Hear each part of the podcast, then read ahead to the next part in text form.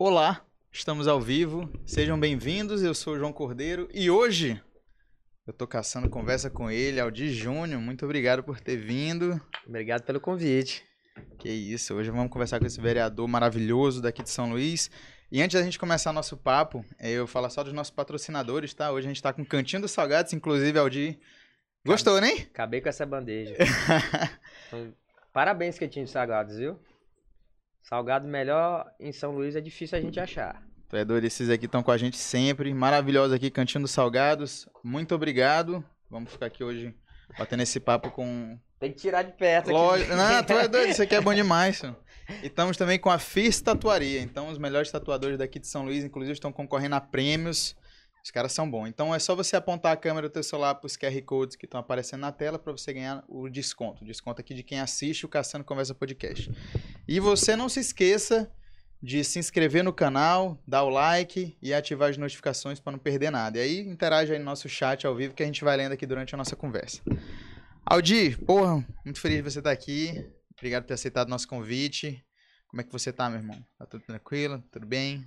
Tudo bem, graças a Deus. Agradecer ao convite, o Caçando Conversa fazer esse convite, né? Principalmente para um, um político, por mais que a gente trate de forma separada a política, a- o lado profissional, o lado, posso até dizer familiar. Tem muita gente que confunde, e você não, pelo contrário.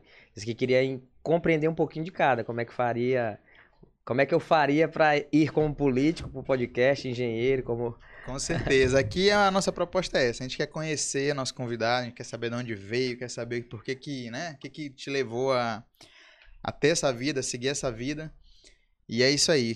Tu é daqui de São Luís? De onde é que tu, de onde veio? Aldi Júnior. Cara, minha família é meio nômade. Essa palavra. Eu sou natural, posso dizer que hoje sou natural de São Luís, porque eu cheguei aqui, eu tinha 7 anos de idade. Mas eu nasci, a minha família, meu pai e a minha mãe são cearenses. Eu fui gerado em Porto Alegre. Meu pai era caixeiro, né? E eu fui gerado lá e minha mãe foi me ter no Ceará. Eu passei 33 dias de vida na cidade natal da minha mãe, Parambu, Ceará. E de lá eu voltei para Porto Alegre. Passei um ano e dois meses em Porto Alegre.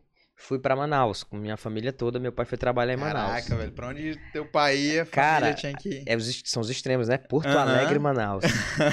Aí de Manaus a gente passou três anos lá. Eu tenho vagas lembranças. Saí de lá com quase quatro anos. Já fiz o aniversário de quatro anos. Eu me lembro por fotografia e também por um por, uma, por um simples flash de um comentário, de uma brincadeira no dia do aniversário que eu já estava no, na cidade de em Recife. E passei o, o meu aniversário de quatro anos em Recife e de cinco. Depois dos cinco anos eu saí de Recife e fui para Salvador. É Aí morei em Salvador. Porto Alegre, Manaus, Recife, era só... Mas Recife e Salvador são bem perto. Não, Agora, não, Porto mas- Alegre e Manaus, É, a gente tá falando aí de avião, já é meio dia já de é, viagem. verdade, verdade. Aí, aí eu fui pra Recife, de Recife eu fui pra Salvador. Passei um ano em Salvador, um ano em alguma coisa, acho que um ano e dois meses. Salvo me engano, foi um ano e dois meses. E fui pra Feira de Santana. Feira de Santana eu passei um ano certinho. Caraca, velho. Um...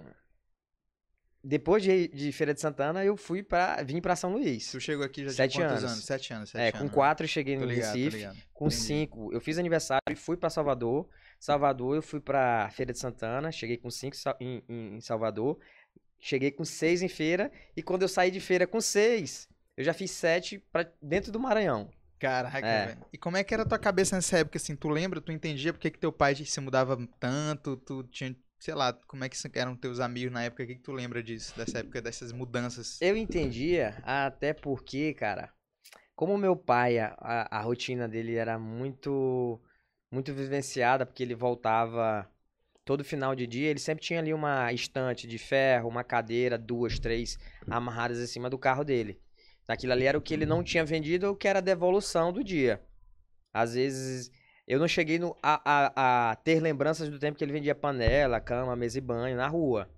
Como a gente ainda vê em São Luís, os crediaristas, que a Sim. gente chama de crediarista e no Maranhão é caixeiro, né? Aham. Então naquele tempo ainda era muito, era uma fonte de, hoje, ainda hoje é muito rentável, muita gente sobrevive e tem consegue tirar o seu sustento da do, dessa forma de trabalho. é, posso dizer que é um trabalhador autônomo, mas que gera muito emprego também. Sim. E, e o meu pai chegava em casa com cinco, seis cadeiras, duas estantes, aí eu ia aprender a amarrar. Achava que eles, os nós que eles davam, cara, que massa. Puxava com uma cordinha, ela não afrouxava. E, pô, legal. Isso, como é que o Cara, isso é né? muito massa. Aí eu começava. Aí eu sempre tive essa experiência. E eu vivia na, na fábricazinha dele, né? Que a gente chamava de oficina. Lá tinha um torno, tinha máquina de solda, tinha a área da pintura, né? Tinha tudo isso, do corte. Então eu consegui, eu, na- eu me criei vendo é- essa questão. É a mesma coisa de uma serralheria. Sim. Você entrar num lugar que faz portão de ferro. Era aquela imagem que eu tive a vida toda, até chegar aqui no Maranhão, até os meus 13, 14 anos, meu pai ainda tinha fábrica de móveis. E aí, com ele, ferro e e aí ele fibra. se instalou aqui em São, em, em São Luís mesmo. Cara, ele veio pra São Luís, se eu te contar, foi Deus. Meu pai nunca pensou em vir pra São Luís. Ele trabalhava com um senhor chamado Didi. Esse Didi era o patrão dele. Ele vendia. E meu pai saiu de casa, ele tinha 17 anos. Ele não tinha nem a passagem pra ir pra Manaus. Aí ele foi de avião para foi de carro de condução, né? De ônibus pra naquele tempo um pau de arara ou ônibus, eu É nem me lembro, vou perguntar essa história pra ele pra Fortaleza, de lá pegou um avião pra Manaus. Uma Ele baldeação, uma Cara, ele baldeação. passou um mês ele trabalhando só pra pagar a passagem dele. Foi mesmo, bicho. Pô, chegou lá, só Caraca, dava pra velho. se alimentar e pagar a passagem. Tu é doido. Aí, só que naquele tempo não tinha cartão de crédito, não tinha as empresas grandes hoje que, que dominam esse setor que você faz compra pela internet. Sim. Ou você saía de casa, ia, hum, a gente tira pro São Luís. São Luís você tinha que ir na Rua Grande, ia numa, naquele tempo insinuante, aquelas lojas que tinha aqui em São Luís, você ia fazer compra de móveis, de eletrodomésticos, eletrônicos, poucos que tinha naquele tempo, você ia no centro, né? Sim. Então, sempre foi assim. Em Manaus ainda não tinha a Zona Franca nesse tempo. Tava abrindo.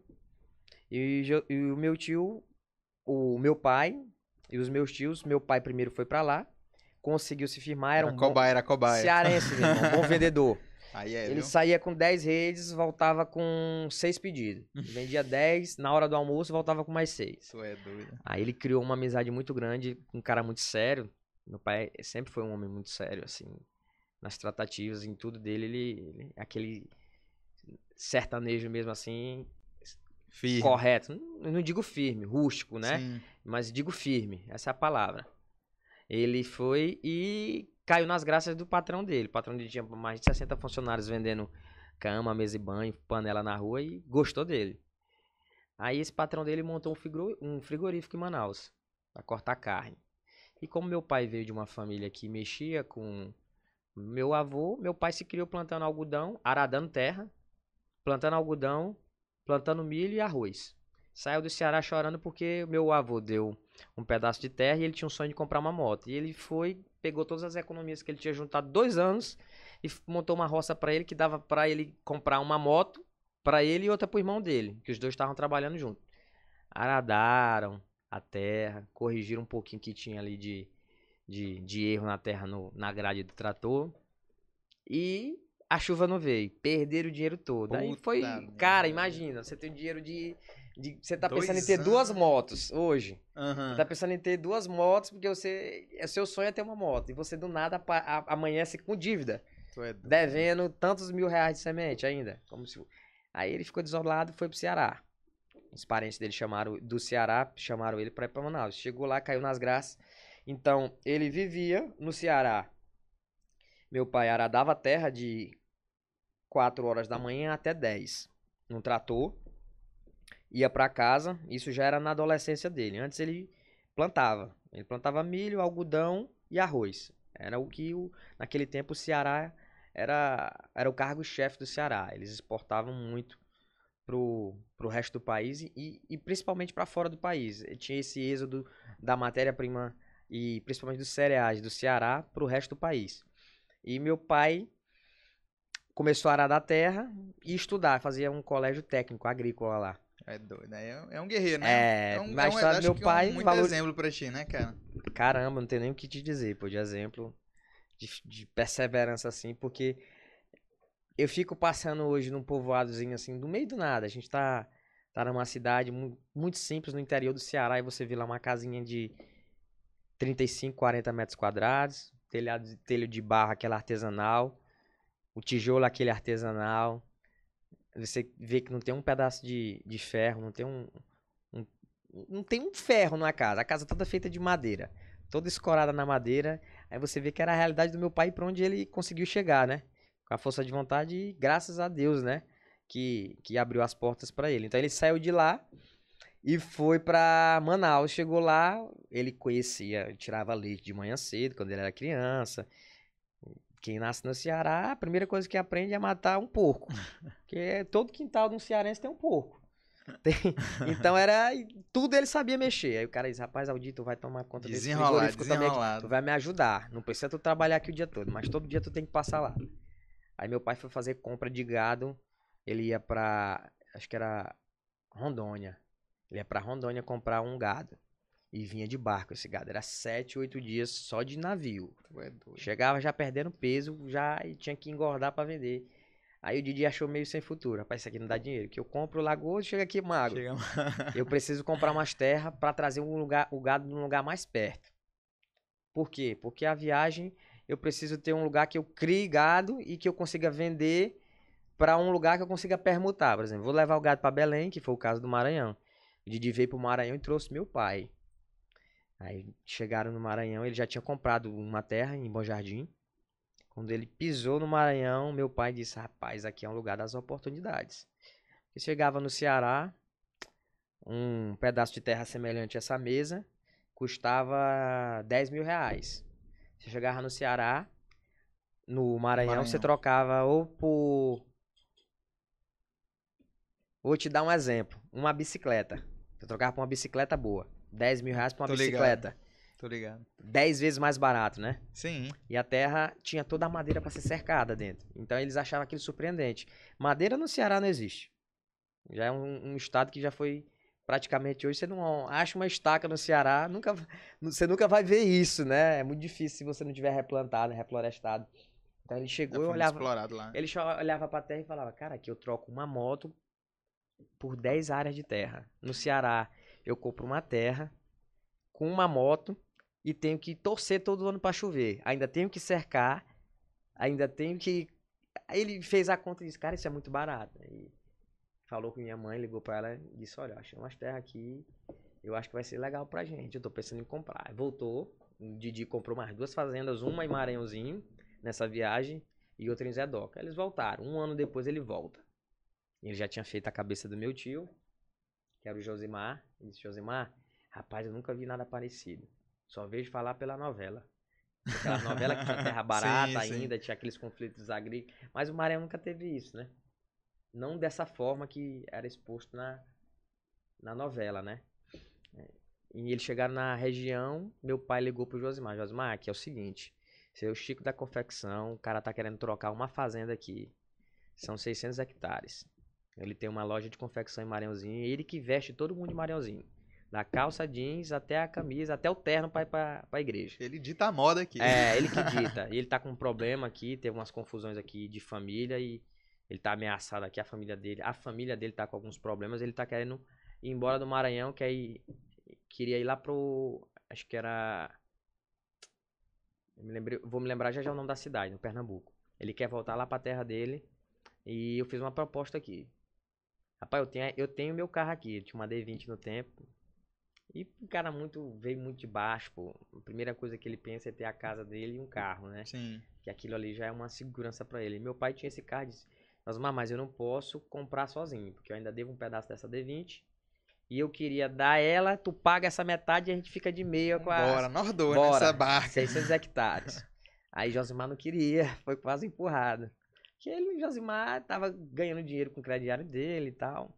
Todo mundo naquele tempo, Manaus, a Zona Franca tinha explodido, então você comprava uma caneca dessa daqui por um real, vendia por 14. Sim, era assim, era entendeu? loucura, assim. Na primeira, foi prestação, assim. na primeira prestação era 3 reais. Você já ganhava a sua comissão, Sim. você já ganhava o seu retorno, voltava o seu dinheiro pro caixa, você pagava o vendedor e pagava o cobrador. A partir da segunda, você tinha três, só entrando, Sim. só lucro. Só tinha que vender pra pessoa certa. É. Pra não se mudar, pra ter aquele problema. Então, quando ele chegou no Maranhão, que ele viu isso, convenceu o Josimar, o Didi falou com o Josimar, Josimar, bora. Josimar tinha uma estrutura boa, né? foram pra cima comprar essa terra. Aí se apaixonaram. Doaram a terra pro, ma- pro povo da cidade plantar arroz, porque acabava que ia fazendo aquele trabalho de desmate da terra para colocar o capim, né? Uhum. Lógico que respeitando sempre a áreas de preservação da terra, né? As margens dos rios, dos córregos, porque se era a riqueza maior da terra para eles, que era a água, porque não Sim. tinha no Ceará, então eles tiveram essa mentalidade. De Então, manter, preservar. de manter, ó, isso aqui a gente não mexe, aqui passa o rio Maracassumé, a gente tira 100 metros para um lado, 100 para o outro, aqui a gente também não mexe, que é uma área de reserva. Então eles, eles tiveram essa, lá atrás eles conseguiram observar na frente do tempo deles. E o povo começou a plantar e foi aí que começou também a história da política do Josimar, por ceder terra pro povo plantar e ganhar seu dinheiro, né? Sim. O cara não tinha terra, mas tinha a força, tinha a semente, plantava, chegava lá, Teve a visão, né? Colhia e ficava com uma dívida de gratidão com o Aldi e com o Josimar, que eram os dois irmãos que eram donos da terra. Aí eles vieram pro Maranhão, meu pai veio pro Maranhão por causa disso. Ele foi, ele chegou no quando ele chegou em Manaus, que ele comprou essa terra, aí ele foi pra Recife. Aí ele Recife tava bom de ganhar dinheiro. Aí ele foi assaltado. Assaltado duas vezes e já tava marcado. Já tava marcado. Ele disse, não, aqui eles já vão me assaltar aqui cinco, seis vezes no ano aqui. E vai, ser, vai ter uma hora que eles vão chegar, o cara desse vai chegar e vai me matar. Mesmo eu Tá dando ficando- dinheiro pra tá ele. Então, perigoso e tal. foi pra onde? Salvador, meu irmão. Voltaram na cabeça. Bom de dinheiro também, como ele disse. Eu ganhava, ganhei um dinheiro bom. Seis meses lá, um assalto. Sete meses, outro Ué. assalto. Ele ficou na fé lá. Foi três assaltos, cara. Tu é doido. Aí ele saiu de lá, foi pra Feira de Santana. Aí não teve nenhum assalto. Mais Mas a boa. praça era menor. Então, ele tinha saído de uma capital que tem 3 milhões de habitantes hoje, Salvador, uma cidade como Feira de Santana, que é oito vezes menor, sete vezes menor. Sete não. Acho que é. Tem 280, 250 mil habitantes. Então é bem menor. 12 vezes menor. Então ele tinha 12 vezes menos clientes. Se ele tinha 100, ele ia voltava para casa só com 7. Sim. Oito. Então ele foi e disse, cara, eu preciso é chegar pra perto daquela minha terra. Porque eu sei ganhar dinheiro e eu tô de longe com o meu gado. Meu gado tá lá, ele tinha comprado umas novilhas, tinha colocado os reprodutores que ele tinha comprado na Bahia, em Feira de Santana. Então ele foi e chegou pra lá. Compartilhou com o Josimar. Ele não sabia como era a praça do crediário em São Luís. Luís não tinha ninguém, absolutamente ninguém. Eles não sabiam. O mercado que É, tipo, aí meu pai fez explorar. duas ligações pra um amigo dele, que era lá de Maranhãozinho. O cara disse: Rapaz, não tem essas cadeiras que vocês trazem aqui pra gente, que traziam de presente? Aham. Lá em São Luís, não. É papai, Josemar, eu acho que eu vou pra São Luís. Papai sempre foi um pouquinho mais cauteloso pra tomar uma decisão. Josimar, não. Tava bom em Recife, ele disse: segura aí pro gerente, Aham. veio, pra, veio pra São Luís. Ele chegou num dia, no outro ele alugou um prédio, no outro ele contratou já uma cozinheira, no outro ele já começou a montar uma equipe no Ceará, ligou pro, pro meu avô, monta uma equipe de vendedor, eu preciso de um soldador, eu preciso de um moldador, eu preciso de um, de um serralheiro, eu preciso de um pintor. E prepara a equipe. Foi buscar o pessoal, trouxe o pessoal pra cá e começou. Cara, ele passou três anos aqui só. Só, só. Sozinho. Aí, isso que fez o Josimar mesmo é, ele sair de um patamar de um homem que era estruturado para um homem muito estruturado. E ele passou três anos só, pô. Quando ele vendia um caminhão de mercadoria em Palmas, porque ele tinha quatro crediários, Josimar. Ele tinha Palmas Imperatriz, ele tinha Palmas Imperatriz, Teresina e São Luís. Ele vendia um caminhão em Palmas, um em Teresina, um em Imperatriz. E vendia três em São Luís. É doido. Cara, tu sabe que tu vender tipo 200 cadeiras por dia? Então ele, ele vendia uma. Ele começou a entrar numa fase que começou a comprar terra, Josmar. Já comprou sozinho. Começou a comprar mais sozinho. Comprava com meu pai de sociedade. Meu pai sempre teve a aptidão de estar dentro do negócio das fazendas um pouco mais que o Josmar. O Josmar não tinha tempo, né? Muito negócio. E eu comecei a me apaixonar por isso, por terra, por fazenda. Apaixonar, porque era a minha rotina. Meu Sim. pai ia pra fazenda me levava, meu tio ia pra fazenda me levava. Eu aprendi a ferrar gado, a vacinar gado, eu aprendi a tanger gado, aprendi a tirar leite. Tudo muito novo. Aprendi a plantar capim muito novo. Entendia por que, que a semente tinha que ser jogada tal dia. Porque o caboclo lá do, munici- do, do interior falava, ó, porque ah, vai dar três chuvas amanhã, essa semana. Porque, ó, ele começava a ter aquela superstição. Pra que meteorologista? O É, cara pra olhava pro quê? céu aqui, ó. Rapaz, amanhã é três chuvas, Ah, certeza. amanhã não, mas ó, não passa de sexta-feira. É chuva sexta, é chuva chave, Esse chuva calor domingo. aqui, ó, mais tarde é chuva. Tu é doido, isso não tem meteorologista. Então eu, eu me lembro, pô, tem uma coisa muito, muito viva na minha memória, a primeira vez que eu fui plantar capim. Meu pai gostava, né? Ele não fazia, ele fazia por prazer. E eu cheguei, estava sentado numa ca... na casa da fazenda, uma casa muito simples, de madeira. E meu pai pegou um saco de semente lá, um chapéu dele que ele tinha, aquele chapéu mesmo de boiadeiro que ele gostava. Até hoje eu compro pra ele quando eu viajo. Ele chegava com esse chapéu. Quando eu me lembro, né? Porque ele tá assistindo, aí quando eu não me lembro, aí eu não trago. Aí ele botava a semente do chapéu e começava a jogar junto com o pessoal que tava trabalhando, uns quatro, cinco trabalhadores com ele. E eu fui, um dia eu fui junto, mas deixei cair o chapéu. Rapaz, ele me deu uma escolha, meu filho, como é que tu... Que é, que semente é caro, pô. Não é como um fardo de arroz. Um fardo de arroz já é caríssimo. A semente, imagina 10 vezes mais cara no mesmo lugar do fardo, a mesma quantidade de um fardo de arroz. O mesmo peso é 10 vezes mais caro. Então, aí eu fui aprender que aquilo era caro. A semente era cara e como tinha que se jogar de pouquinho em pouquinho. E pegou. Quando pegou, eu vi o resultado. Eu, cara, que Eu coisa, que plantei. coisa fascinante. Eu que plantei esse Hoje eu trem. tenho. No tempo eu fiquei, cara, tu não tinha nem a noção de. Eu não tinha nem a noção de quanto eu tinha plantado. E como a área era muito grande, eu olhava pro Campo Verde. Cara, que coisa linda esse.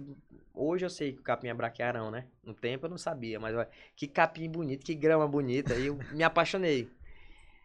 Aí cheguei no Maranhão, a gente se instalou no Maranhão e virava rotina. Dois, um todo mês, uma vez por mês, de dois em dois meses. O ferryboat aí, que tá tendo problema. Cara, é a- quando eu entrei no ferryboat a primeira vez, eu tinha sete anos. Pra mim foi uma experiência incrível, pô. Incrível, incrível. Era no tempo que a estrada ainda não tava funcionando direito, tava Sim. sendo asfaltada, aquela, aquela MA. E eu achava aquela paisagem muito bonita, muito parecida com. Quando eu vi aqueles morros cortados, chegando no ferryboat, era muito parecida com a, a paisagem que a gente tinha do, de Perna, do Recife pro Ceará. Vinha muito, vinha descendo. Aí você passava com uns cortes assim de 30, 40 metros de altura. Então eu achava aquilo muito fascinante. Sim. Tá vendo uma paisagem bonita. E eu só queria ir por esse local. Só que aí chegou. E a estrada também não prestava. Me lembro que era o tempo que era um caos, a BR, a 316. Aí chegava o tempo de férias, eu me mandava pra lá. Meu pai passava de 20 dias lá, cara. Me realizava. Tipo assim, era. Tu sempre foi um cara mais. gostava mais do, do campo, da fazenda. Porque eu tinha muitos amigos lá. Entendi. Eu tinha muitos amigos, assim. Eu tinha cinco amigos da minha idade. Entendi. E como eu mudava todo o tempo de cidade, mas não de onde eu passava férias, que era na fazenda, então eu mudei de Feira de Santana eu não carreguei amigos. Eu Entendi. lembro de dois o nome de dois amigos que eu já tentei procurar e não achei na internet. Pô, malzão. Eu, eu mudei de, de Recife, não me lembro do nome de nenhum ami- amigo. Mudei de Salvador, não me lembro de nenhum amigo. Mudei de. Mudei de. De Manaus, de. de- Pra falar a verdade, eu só me lembro de Feira de Santana. O Rubens. Ele eu lembro. É, ele, é um, ele é um amigo, o único que eu lembro da minha infância fora do, de São Luís. Então, Feira de Santana eu lembro, Recife eu não lembro, Salvador eu não lembro, nem Manaus. Pior ainda. E Porto Alegre era um bebê. É, Fui sim. só gerado lá. Sim. Então, quando eu chegava lá, eu tinha cinco amigos, pô. É, pra mim, pra Tua mim aquilo ali era uma turma. eu me sentia muito poderoso, assim, Tô pô. Saía pra. O que é um cara criado numa cidade, em capital. Você chegar no interior, sai de casa às 7 horas da manhã com uma baladeira. Você anda 500 metros de distância da casa, parece que você tá numa floresta na Amazônia.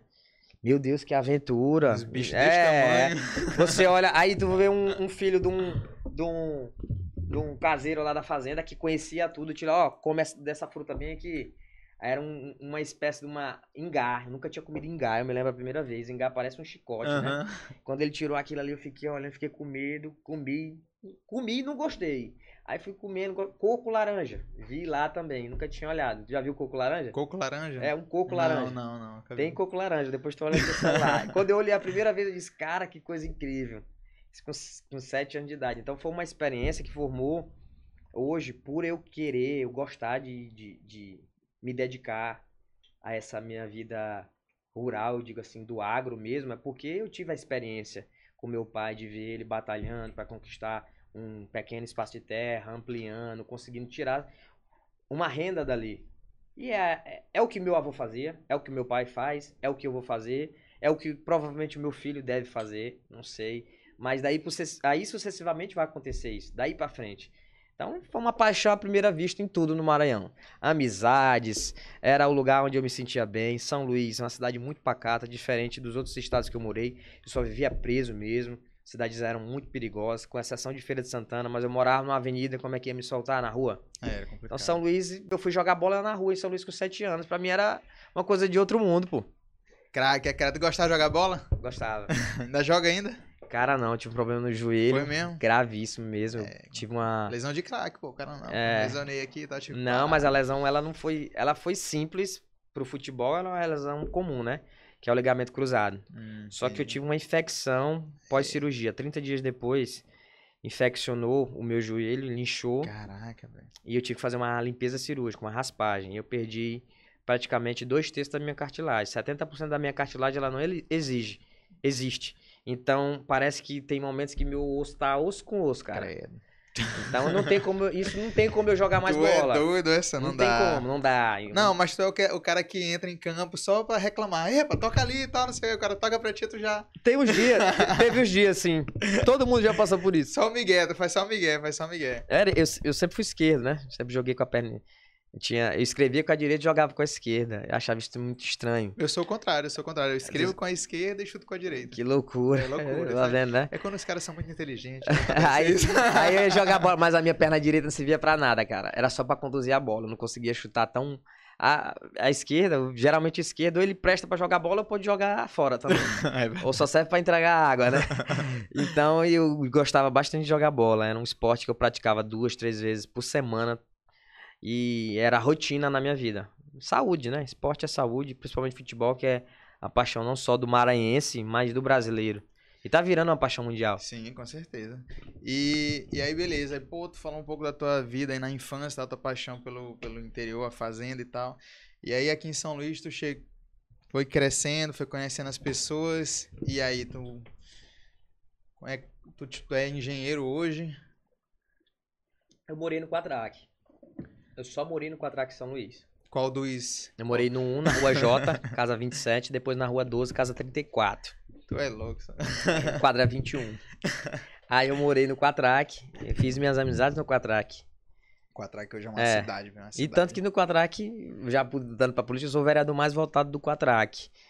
Já já tive essa honra, já me senti. Massa. Não que a vaidade me pegue nesse cenário, mas querendo ou não, a gente se sente Ah, é bem, legal, né? Ter cara, morado, pô, sou o vereador mais votado do bairro. Sim. E, e isso me deixou muito feliz quando aconteceu, porque eu lembrei da minha trajetória todinha, pô. Cheguei aqui com 7 anos no Quatraque, morei na rua J, depois fui pra rua 12 do 4. Estudei aqui no Sol do São Maranhense tantos anos, estudei no Bom Pastor, consegui entrar na faculdade, me formei em engenharia civil, os meus amigos, tive amigos que me acompanharam também na faculdade do Quatraque, também fizeram engenharia, fizeram mecânica civil. E quando eu me formei, era o que eu mais achava engraçado, é porque eu saí do Quatraque, acho que eu tinha. Tinha 20, 21 anos de idade. Eu morei dos 7 aos 21 lá. Eu sentia muita falta, porque ia pra academia, de carro era dois minutos, pô. Dois minutos de carro, cara. Tu que foi criado em condomínio. tu não desce nem a rampa do teu condomínio, Não, não, pô. nem desce. Dois minutos de carro. Era uma rua, uma avenida e meia rua. Não, Entendeu? e, e é isso mesmo, tipo assim, é dois minutos de carro, eu vou de carro. Não tem negócio de vai andando, não. Tá doido? Andando é 15 minutos, tá doido? Vou de carro, pô. Eu, pra te ver, eu não tinha nem necessidade de carro. Eu ia andando. Eu me lembro que eu ia. O primeiro parceiro de academia que eu tive demorou três meses. A minha vida de academia sempre foi muito longa. Três meses, pô. Era Teco, que estudou com- comigo no, no Bom Pastor. Hoje ele é engenheiro também, o Teco. O irmão dele é, é bombeiro, passou no, no concurso e ele é engenheiro. E eles iam pra academia junto comigo. Eles passavam lá em casa, eu já encontrava com eles, era cinco minutos de, a pé, cara. Eu já ia fazendo aquele cardiozinho andando. Era engraçado porque porque são coisas que você não encontra hoje tão fácil na cidade, a liberdade de você andar. Sabe que a nossa cidade hoje ela passa por um problema estrutural, social, principalmente de segurança pública muito grande. Existem vários avanços ao longo dos anos, mas mesmo avançando, por um lado, o outro lado também está avançando. Então essa questão de, de segurança pública ela está muito mais à frente de equipamento, de uma viatura, ela está muito aquém de uma de uma boa arma, de uma é uma questão estrutural, é social. Então os esforços são, são feitos hoje e a gente percebe que num bairro como esse, diz que tu mora aqui no Renascença, mora muro aqui a vida toda, tu nunca viu essa convivência dessa forma, né? Não. 8 horas da noite, 10 horas da noite, aqui não tem uma alma viva, né? Muito Tudo difícil. em casa, todo mundo em casa. É porque É difícil tu ver até pessoas andando assim na, na, na rua, não tem... culturalmente, né? A cultura do lugar. Já no Quatrack, não. Uma hora dessa lá parecia um shopping. É, verdade. A o mesmo fluxo todo que tem no Rio Anil, tal. uma hora agora, agora, se você for de frente à faixa de pedestre do Mateus, da Avenida Leste-Oeste, que é aquele do Quatrack 4, que era o antigo Marcial, lá você parece estar no Rio Anil Shopping Sim. também. Então é um fluxo muito grande. Então eu tive essa vivência, eu conseguia, consegui realmente ampliar a minha, a minha visão de mundo a partir desse, da vivência que eu tive dentro desse bairro. A igreja que eu frequentava sempre foi lá, a igreja presbiteriana do Centenário. Era, ficava a, oito ruas da minha casa, então eu demorava cinco minutos de, a, a pé para chegar na igreja. Então, pra, pra você ver como era um bairro que eu andava cinco minutos e eu tava tudo, em qualquer né? lugar. Tudo, tinha tudo, tinha Aí tudo. quando Como você até hoje muda, é, né? totalmente diferente. A sua rotina era o quê? Trabalhar. Trabalhava pela manhã, trabalhava pela tarde. Chegava na faculdade sete horas da noite, morto de cansado. Aí, meu irmão, é Deus que dá força, né? O cara não fechar o olho. Aí vai, segura, segura. Aí a professora nesse dia, olha, Estuda. vamos assistir aqui, ó, vamos ver um data showzinho, apaga a luz. Aí tu, não, moça, por favor, tô Que- com sono. Que nada, eu, eu não era muito de dormir em sala, não.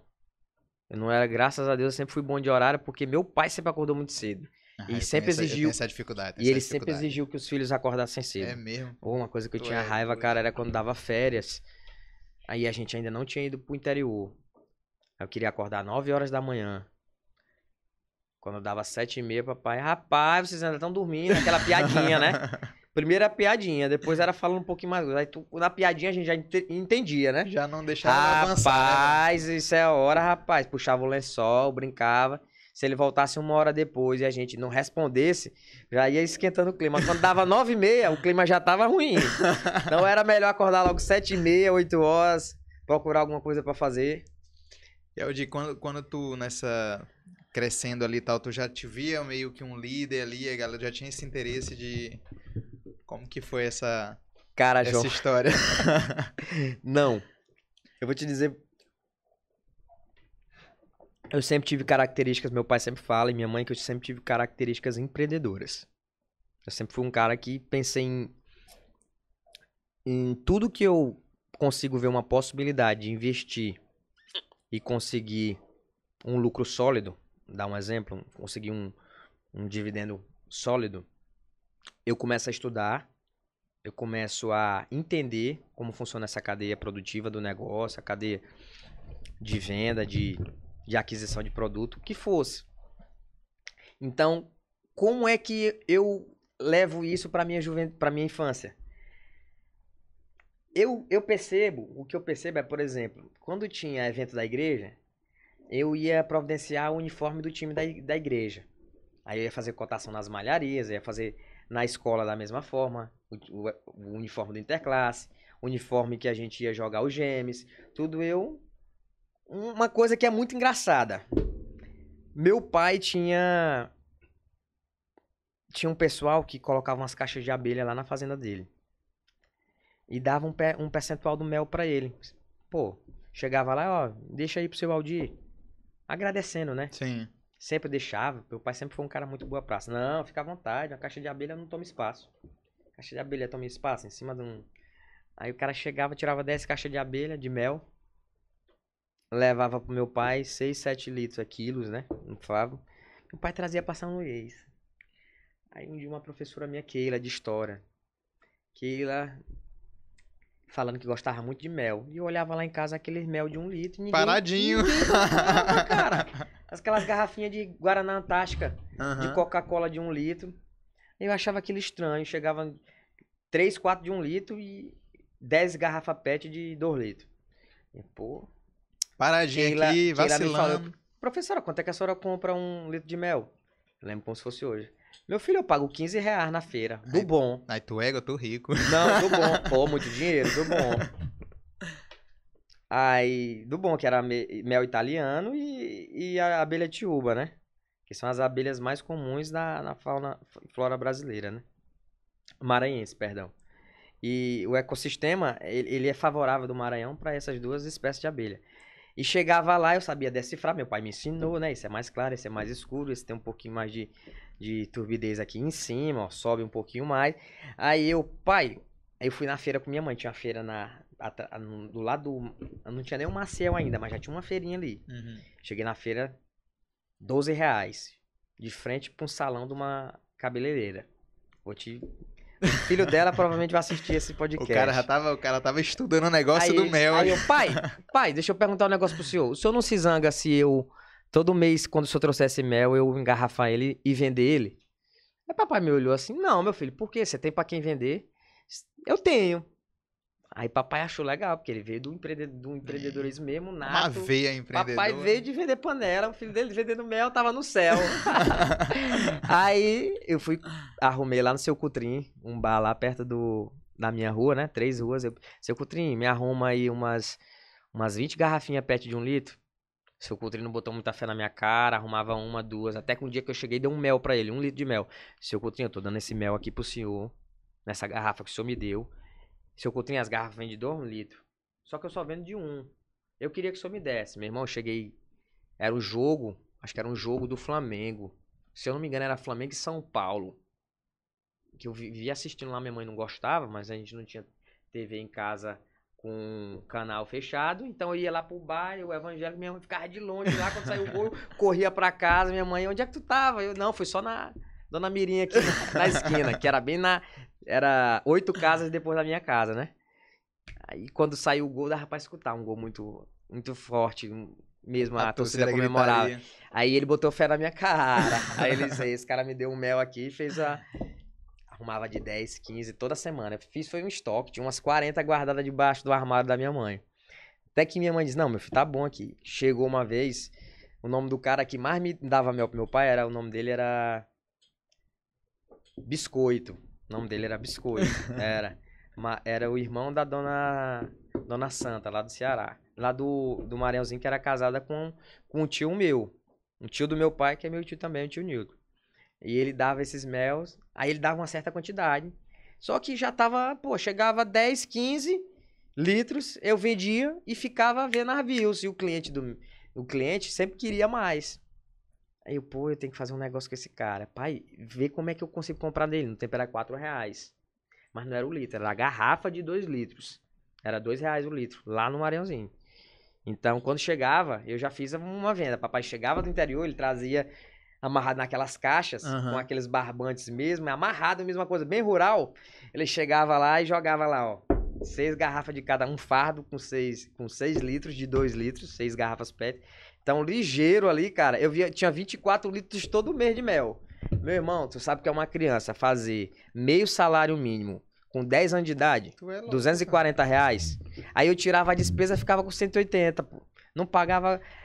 Fui vender pra minha professora, minha primeira cliente, professora Keila de História, lá no Solução. Primeira vez, primeira cliente que eu ofereci. Depois fui oferecer pra uma cabeleireira da minha mãe. Aí depois fui trocar meu corte de cabelo, que era 10 reais Já com ela. permuta, já fazia permuta, tu é trocava. doido. ela sabe dessa história. O filho dela ria até hoje, cabelo de mel. Eu chegava lá, trocava. Mamãe, aí eu contei, mamãe, a senhora não vai se zangar comigo, não? Aquele 10 reais que a senhora me deu pra me cortar meu cabelo, eu fiquei com ele e dei um litro de mel pra dona Socorro. Acho que era Socorro o nome dela. Não, não tô me lembrando muito bem um- o nome dela. Eu cortei umas três vezes lá o cabelo. Aí depois fui, fui cortar já com, com o Edivaldo, que corta meu cabelo há 20, quase 20 anos, Edivaldo e o, e o Zezinho. Sempre foram os dois que eu cortei. E eu trocava também com eles. Esse, O mel. esse- o mel. Aí você, uma criança com 10, 11 anos de idade, ganhar 200, 240 reais. Quando vai tirar toda a despesa, baixa pra 180. Eu fui juntando aquele dinheiro. Fui É louco, juntando. Só que aí, meu irmão, eu fui, aí comecei a comprar, pedia pro meu pai comprar uma vaca pra mim. Eu juntava, é, juntava três, quatro meses, juntava quatro meses o dinheiro, aí meu pai comprava uma novilha pra mim. Aí ferrava lá com meu nome e botava na fazenda. Aí eu chegava lá e olhava, minhas duas cabecinhas de gado na fazenda. Meu Meu pai, patrimônio, meu patrimônio. ó, seu gado ali junto, vai tanger o gado do Júnior. Aí chegava lá um gadão, eu disse, eita, é. mandei dinheiro demais pro papai. Na hora que ia separar, ficava só dois. Aí papai mas ele, meu, meu filho, aí foi me ensinar o preço do quilo e como vendia, com pesar. Eu, isso com um cara com 12 anos de idade. aí, complicado. papai, sobe aí na balança. Ó, eu peso 69 quilos. Tem que dar perto de 70. Botava na balança e eu começava. Seu pai zerou, seu- zerou, então tá certo a balança. Pega um saco de sal, 30 quilos, joga o saco de sal lá, dava 30 quilos. Então fui mensurar pra ver se a balança não ia me roubar. Ela não ia fugir o capital que eu tava investindo. Isso, olha, botou uma novilha, eu me lembro disso, ó, quanto custa uma novilha dessa? Aí, olha, o peso era, o preço era 7,50 o quilo. Quilo vivo no tempo, 7,50. 3,75 quilo abatido. 3,60 3,75 abatido e 7,50 vivo, perdão. Aí meu pai fez, ó, tem duas, duas maneiras. Quando você compra uma fêmea, ela é 50, uma fêmea nova, ela é 50%. Então você pode comprar lá por 3,75 a peça inteira com o peso que tá aí, ou você divide por dois e paga 150. E quando é o macho, você paga do mesmo jeito. Quando é a vaca, você tira mais 10%, você tira 10 quilos de, de perda, porque ela dá 10, 15 quilos a menos, para não perder o dinheiro. Então eu fui pegando essa essa é isso é uma aula, velho. Pois é, eu uma fui aula. pegando essa noção todinha de como comprar, de como vender, de como fazer, como escolher um animal bom, porque não é simplesmente você ver nasceu. Não é assim, você tem que ver se tem uma gola propícia para esticar o couro, se as pernas são compridas, se o tronco, a carcaça do bicho ela ela tá desenvolta e tudo isso eu comecei a isso com 12, 13, 14 Pegar anos as de idade. é doido, Meu irmão. Com 15 anos de idade, eu só queria saber disso. Nas Tava minhas voando. férias, eu só queria saber de ir pra fazenda, de ferrar, de ir pra roça. Aí você vai, entra duas horas de relógio num- numa solta lá no final da fazenda. Você vendo um burrinho, o burro li- lá logo uma queda. Tu com 15 Já anos. pegou queda de... Porque de- tu acha que tu sabe tudo. Até aparecer uma coisa nova. Não, mas andando de cavalo, burro é bicho brabo. Pegou, pegou? Chegou a pegar Já, queda e pô, tal? fiquei sem Macho- ar. Todo mundo fica sem ar com a queda de burro. É? que ninguém espera.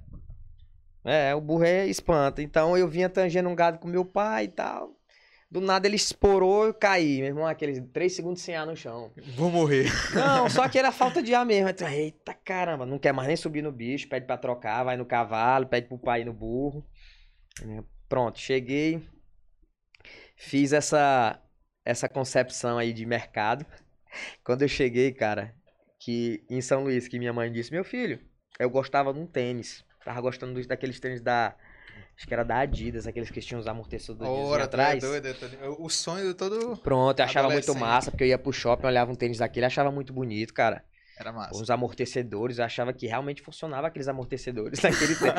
Hoje Tô ligado. funcionava, naquele tempo não Acho funcionava, era não. mais decorativo mesmo. Decorativo. Aí eu E fui quanto mais amortecedor era mais louco, né, galera? Cara. E, pô, esse aqui, ó, tem 12, tu é 12, doido. 12 molas. 12 mola. mola. Falava mola. Aí eu fui olhar um preço de um tênis desse. Cheguei numa loja uma vez, 600 reais. Eu, Me rouba, caraca. me rouba. Aquele de 12 amortecedores. Nike Shocks, não era que chamava? Nike Shocks. Era. Tu é louco, 12, era sonho. 600 reais, 599. Bicho, era mais que um salário mínimo. Sim. Aí eu fui olhar aqueles. O da Adidas era balança, acho que o negócio assim que era o que eu queria comprar, que era um pouquinho mais barato, era metade do preço. Aí eu fui descobrir que era 300 reais, cara. Aí tu pensou, porra, tem meu- minhas duas cabeças de gado. Aí eu, caraca, bicho, eu vou vender todo ano, vai nascer um bezerro, e um bezerro, com um bezerro, todo ano que for nascer, eu posso comprar um tênis novo. Eu disse, rapaz, não vou vender isso não. Aí esperei o outro ano, aí nasceu o bezerro. Na hora que nasceu o bezerro, rapaz, mas esse bezerro, essa bezerra vai nascer uma bezerra. Essa bezerra vai virar uma vaca. Então quando essa bezerra virar uma vaca, ela vai dar um bezerro que eu vou comprar esse tênis. Eu sei que eu nunca comprava tênis, cara. Eu queria ter uma fazenda. Teve uma hora eu falei, só, tu já tem cinco vacas, tá aqui tuas vacas. Não, tu tem três vacas e duas novilhas. Bora, cadê tua É. terra? E tinha uma vaca de leite que meu avô me deu. Meu avô Zé Arranja um Batista. espaço pra Quando ti eu tinha do- três anos de idade, ele me deu uma vaca estrela. Viveu 19 anos essa vaca. Ela. Ela. Ela é vaca, um gado leiteiro lá da fazenda e ela também dava bezerro. Só que como ela dava bezerro, o bezerro dela não vendia porque era um bezerro que, que não era o de corte, né? Gado de corte. Então ficava mais no plantel lá e meu pai aproveitava pra tirar leite, pra trocar. Eu sei que chegou um momento, cara, que eu comecei a ter noção de tudo, quanto custava tudo. Meu pai, como comprava ferro pra fazer material, Sim. então eu ia na Aço Maranhão no tempo com ele. É, chegava lá na Aço Maranhão, sabia quanto custava o quilo do ferro, quantos quilos de ferro fazia uma cadeira, quantos quilos de macarrão, quantos rolos de macarrão enrolava uma cadeira, quanto custava para enrolar a cadeira, quanto era um quilo de solda, tudo isso eu comecei a ter uma noção. E sempre meu pai disse, rapaz, esse menino vai ser engenheiro. Esse menino vai ser engenheiro. Se ele não for engenheiro, ele vai ser. Ele falava desse jeito. Se ele não for engenheiro, ele vai ser juiz. Nada a ver. Audi com juiz. Nada a ver. Acho que papai gostava de assistir. Ou, ou tinha algum amigo que que falava muito bem da, de um juiz, algum do tipo, e ele queria que ele tinha essas duas profissões em mente. Mas ele chegava a, a, a te cobrar alguma não, coisa? Era mais tranquilo. Tipo... Só cobrava pra mim não jogar bola. É mesmo? É, ele só podia jogar bola três vezes, duas vezes por semana. Eu podia jogar duas vezes por semana, que era quarta e sábado de manhã, quarta tarde, quarta à noite e sábado de manhã. Depois que eu fui pro, pro primeiro ano, já era treino segunda, quarta e sexta. Então já ia à noite escola perto, chegava lá e treinava três vezes por semana. Segunda, quarta e sexta. Então ele cobrava muito isso, ó. Primeiro estuda, vende, faz o teu dinheiro aí com o teu mel. É, o dinheiro que tu tiver aí, eu vou comprar sempre uma, uma novilha para ti. Me deu, depois que eu tinha cinco vacas, ele me deu um, um, um garrote, né? Um touro, que virou um touro, um ganchinho. Muito bonito, que eu nunca tive coragem nem de vender ele. Ele morreu no pasto. Foi o primeiro que eu ganhei assim, que de, pô, um reprodutor e tal. Nada. Hoje eu entendo, de papai me deu um mais ou menos, dizendo que era o melhor da fazenda. Esse Hoje é que eu entendo, que eu tenho umas fotos, não, pai, esse bicho esse aqui não era muito bom não, pai. Esse aqui eu só me deu na fé. aí, aí eu tinha essa noção comercial desde muito novo. E a política surgiu, acho que porque sempre que tinha que tomar uma decisão no time da Interclasse, no, na, no grupo da igreja, na, na rua, quando a gente ia fazer um campeonato. Em todos os locais, sempre eu era o cara que tinha um pouquinho mais de, de vivência de né, comprar um negócio, de fazer um. perguntar se a mulher fazia a camisa por oito reais. Era isso, de ter a, de pesquisar e de trazer o produto mais barato. Então as pessoas criaram uma confiança em mim através disso. Meus amigos, quando tinha camisa de interclasse, a Audi vai fazer as camisas. Eu mandava o design fazer a camisa. Naquele tempo era PowerPoint, eu acho. Era PowerPoint que fazia a camisa? No... Não lembro. Como é que é? Não, nem. É Corel, no Corel. Corel, perdão. Corel, Corel fazer é. Corel Draw. Aí, cara, a camisa toda em Corel. Aí, sublimação, imprimir a camisa. Chegava lá a camisa, quanto foi essa camisa? 12 reais. A da outra sala, 18. Rapaz, onde é que vocês fizeram? Não, foi o Aldi que mandou fazer. Ficava aquele zuzuzum. então, criou essa personalidade de que eu conseguia resolver Sim. o que chegava para mim e não era enrolado não conseguiam me enrolar e eu sempre tratava as coisas com muita seriedade. Chegava período de gincana, eu ia na, no bairro da cidade, no bairro no quadrado, eu levantava logo naquele tempo, dava R$ 1.500 as camisas da, de 90 alunos. Eu levantava de patrocínio 700 reais só com os comerciantes. A gente vai botar seu patrocínio aqui, a gente vai fazer isso, isso, fazer uma faixa pro senhor, as meninas fazer uma, uma faixazinha de.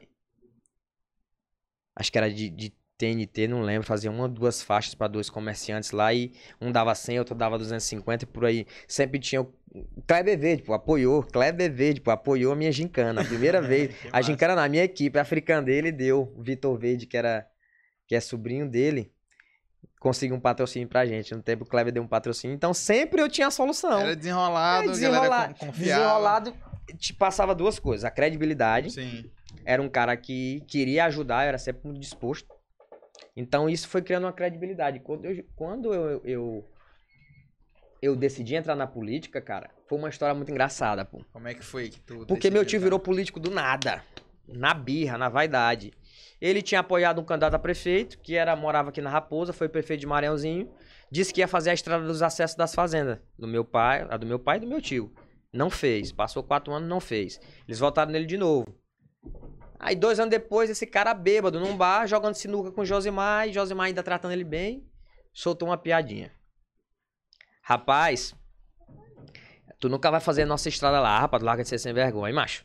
Pelo amor de Deus, nós, a gente arrumou mais de 30 votos aqui na cidade, trouxemos os, os, os nossos funcionários para transferir título, nossas famílias, e realmente foi mais de 30 Apoiamos e 50 votos. Naquele tempo era metade do que precisava para eleger um vereador. Se elegia naquele tempo tinha muito menos eleitor, se elegia com 100 votos.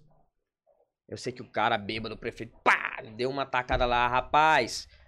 Quando tu for prefeito dessa cidade, tu faz. Foi mesmo. É, eu já te dei as máquinas, não quer botar nenhum combustível, tu tá liso, cearense. Aí meu tio tava atravessado, acho que tinha tomado uma ou duas. Eu nunca perguntei isso pra ele, vou perguntar. Tava meio atravessado e se zangou. Também não falou nada. E o pessoal queria pro meu tio, o outro tio, Newton Júnior, ser candidato a prefeito. Ele não queria, tinha família, era um investimento muito alto, política naquele tempo, show, míssil, tudo isso. O cara que vinha do crediário, meu pai, foram pro meu tio, Newton Júnior, tinha família. Rapaz, não, o dinheiro aqui é da minha família, não dá. Foram pro meu pai, chegaram no meu pai, aí meu pai e família também, dinheirinho bom, mas não queria acabar com tudo na política. O cara tinha sido o grupo político que estava governando a cidade, já nunca tinha perdido uma eleição. Então, aí chegaram para Josimar, Josimar na... bem, montado. Tinha acabado de casar, não tinha despesa, já era um cara muito estruturado. Disse, rapaz, agora eu vou na vaidade. Aí os caras das faixas, porque uhum. Josimar andava sempre de caminhonete e vinha 22, 23 quilômetros da cidade, pra cidade, de 15 quilômetros, onde ficavam as fazendas, era 20 e 15 quilômetros de distância, e 10. Três áreas de. Três fazendas que tinham 10 quilômetros de distância, 15 quilômetros e 20 quilômetros. Era uma distância muito, muito comprida. Cara, e tinha muita gente que passava de bicicleta. Muita. E era uma, uma característica, por causa do Ceará, do meu pai, do, dos meus tios, e principalmente do Josmar, de abrir a lona da capota e botar as bicicletas em cima e levar o pessoal até a cidade. De carona. E ninguém fazia isso no Maranhãozinho, ninguém tinha isso, porque pouca gente tinha carro e quem tinha era geralmente um carro aberto desse, ou era um madeireiro, que tinha muita estação de madeira ilegal naquele tempo, realmente acabava com as florestas e acabava com as estradas, ou era um madeireiro que se quebra um cabo de aço, cabo de aço morria todo mundo, que era o que mais acontecia todo ano. Cara. Vira, quebrou um cabo de aço, morreu oito trabalhadores, a história de madeira, passaram, era uma coisa muito. dava medo de subir em cima do caminhão. E Josimar passava, meu pai botava as bicicletas em cima, chegava na cidade. Quando chegava na BR, tinha mais bicicleta do que gente em cima do carro. Aí criaram uma fama na cidade um pessoal do bem. Sim. E realmente são muito do bem, são os caras muito trabalhador, batalhador e. E começou essa história da política. O Josimar virou político, bicho. Do nada. E do nada Como eu, é pô, meu foi... pai virou político, meu tio virou político, que loucura. Nunca teve um político na minha família, cara. Foi o primeiro, e acho que de 30 gerações para trás. Eu acho que desde que o Brasil foi descoberto, ele é o primeiro político da, da, da linha sucessória da minha família. Acho que desde Pedro Álvares Cabral, não teve nenhum. Não pode. Aí virou político, Aí, um cara muito como é, como é que foi isso aí na, na, na, família de vocês, assim, quando ele... Foi uma mudança de... Vocês pensaram assim, tipo, Não. tipo, pô, tio, tio, Josimar é... Tem, tipo assim, porra, o cara... Ele corria muita vaquejada, pô. aí a primeira coisa que a gente... Que meu pai... Eu não pensava isso, né? Criança, meu pai disse, pô, ou ele dá certo, ou ele acaba logo de vez com o Marãozinho. ou é 8 ou é 80. Josimar gostava de vaquejada. Vaquejada termina domingo, começa na sexta de, de manhã, termina no, na segunda, seis horas da manhã. Só que ele muito, sempre foi muito trabalhador, ele nunca faltava o trabalho na segunda. O máximo que ele fazia era chegar em casa 5 horas, 4 horas da manhã na segunda, dormia até 10 horas, tomava aquele café dele ali, ia pra rua, ia resolver as coisas dele. Sempre foi muito responsável com o negócio dele. Só que a gente não ia não tinha a mesma noção, meu pai, se ele ia ser responsável com uma prefeitura, que você é o dono da cidade ali, Sim. literalmente naquele tempo, era um, um negócio muito faraônico, né? Assim, hoje não, uma coisa muito simples. Você se candidatar naquele tempo, quem se candidatava ou é porque vinha de uma linha sucessória, que não era o caso dele, ou porque era abraçado pelo povo, que Sim. foi o caso dele. Ganhou a eleição, aí começou a empreender na prefeitura. Viu que estava errado, resolvendo. Só começou a construir Maranhãozinho. Gente, Maranhãozinho é um município muito pobre. E eu acompanhando essas conversas. Meu pai era secretário de finanças da cidade. Foi seis meses secretário de finanças, não aguentou porque era muito longe, muito arriscado. Naquele tempo tinha que viajar com dinheiro. Ele ficou com medo, largou de mão. Disse, não, Jasper, toca isso aí que eu quero cuidar do meu negócio. Aí, naquele tempo, pagar a folha de pagamento, você viajar com 80 mil reais, é muito dinheiro, cara. Era duas casas, como se fosse duas casas, e você sair de um banco de Santa Helena para Maranhãozinho, porque não tinha banco, com esse dinheiro, ninguém tinha conta. É a responsabilidade, a pessoa ia te matar. Ele, não, larga isso de mão, não sou doido, não. Largou. Ele começou a pregar na cidade. Eu só consigo fazer Maranhãozinho se desenvolver se eu construir a cidade com o povo daqui. Aí começou. Pregou 10, 20, 30. Começou a, a fazer as obras. E fazia uma lei, fez uma lei municipal que qualquer empresário que chegasse para construir uma obra, ele só podia contratar um profissional de fora da cidade. O resto tinha que ser tudo dentro da cidade. Então o cara se escolhia. Ou ele trazia um pedreiro, um carpinteiro, um engenheiro. Aham. Eles traziam um engenheiro que não tinha na cidade. Então a mão de obra era toda da cidade. E o dinheiro começou a circular dentro do comércio. Qualificava a galera. O cara que não, não sabia, o cara. Cara, o dinheiro, é- o dinheiro é uma tal. roda gigante, pô. Se ele rodar, ele passar na mão de todo mundo, todo mundo colhe. Todo mundo tem a safra e todo mundo colhe. O dinheiro sai da loja de parafuso, ele vai pra obra, porque lá eles vão amarrar uma, uma forma. Aí da obra ele vai pro mercado, do mercado ele vai pra farmácia, da farmácia, o dono da farmácia paga uma escola, um reforço escolar e começa a rodar dentro da cidade o dinheiro do, da própria população. Porque o- foi feito um estudo na cidade, que foi o que me destacou, que me fez ter vontade de fazer política, um dia, foi que foi feito um estudo que 90% do, do dinheiro produzido na cidade de Marãozinho ia pra cidade vizinha, Nunes Freire. Pô, uma cidade que produz 100 mil toneladas de arroz, por te dar um exemplo. Fica 10% desse arroz dentro da cidade o resto vai todo pra fora. Então o pessoal tá comprando arroz de fora. Porque não dá pra abastecer a cidade. Então o pessoal pegava o dinheiro, pagava as contas de energia, pagava, eh, eh, tirava aposento, fazia tudo fora. Até o aposento que você tira numa casa lotérica dentro do município, ele tá rendendo pro município. Sim. Ele rende pro dono da lotérica, ele rende pro o serviço, que é o ISS, de 3 a 5% pro dono do, do pro prefeito da cidade, então para a prefeitura e o prefeito vai poder utilizar esse dinheiro na cidade. Então foi criada a mentalidade de- na cidade. Aí o povo começou a investir dentro da cidade. O seu dinheiro voltava para dentro do comércio da cidade. O comércio aquece, o resultado tá na o resultado do comércio aquecido é o bolso do povo. Como é que tu acha que era Maranhãozinho antes e depois do, do Josimar? Cara, é outro mundo, assim. Era outra cidade, era um povoadinho, assim, tinha quatro lâmpadas, tinha 15 postes, quatro com lâmpada. Os postes, tudo aqueles mesmo de refúgio, aquele poste que não é utilizado em cidade tal. Rapaz, joga naquele povoado lá, aqueles postes, já com vergalhão à mostra. Então era, era um lixão, pra falar a verdade, na beira de uma BR. E depois desse lixão de um lado e uma lagoa, lixo, lagoa tinha as casas. Então era uma coisa muito feia. Só que o povo muito trabalhador, o povo de Maranhãozinho. Então era uma lagoa mesmo. Dava vergonha das pessoas falar que morava no Maranhãozinho. Aí ele foi, limpou primeiro a cidade, aterrou essa lagoa, tirou esse lixão, conscientizou o povo. Quem botasse lá ia ser multado e tal. Até deu problema. Multou lá, um, começou a multar um pessoal lá, o pessoal se zangou e tal. E disse, vamos, vamos pra oposição, não tem problema não. Agora que é respeito, é moral e tal. E deu certo. Aí ele criou essa mentalidade. E como eu via que, pô, você quer uma. Todo mundo consegue observar, pô, a mudança numa pessoa ou em um quadro de vida de alguém.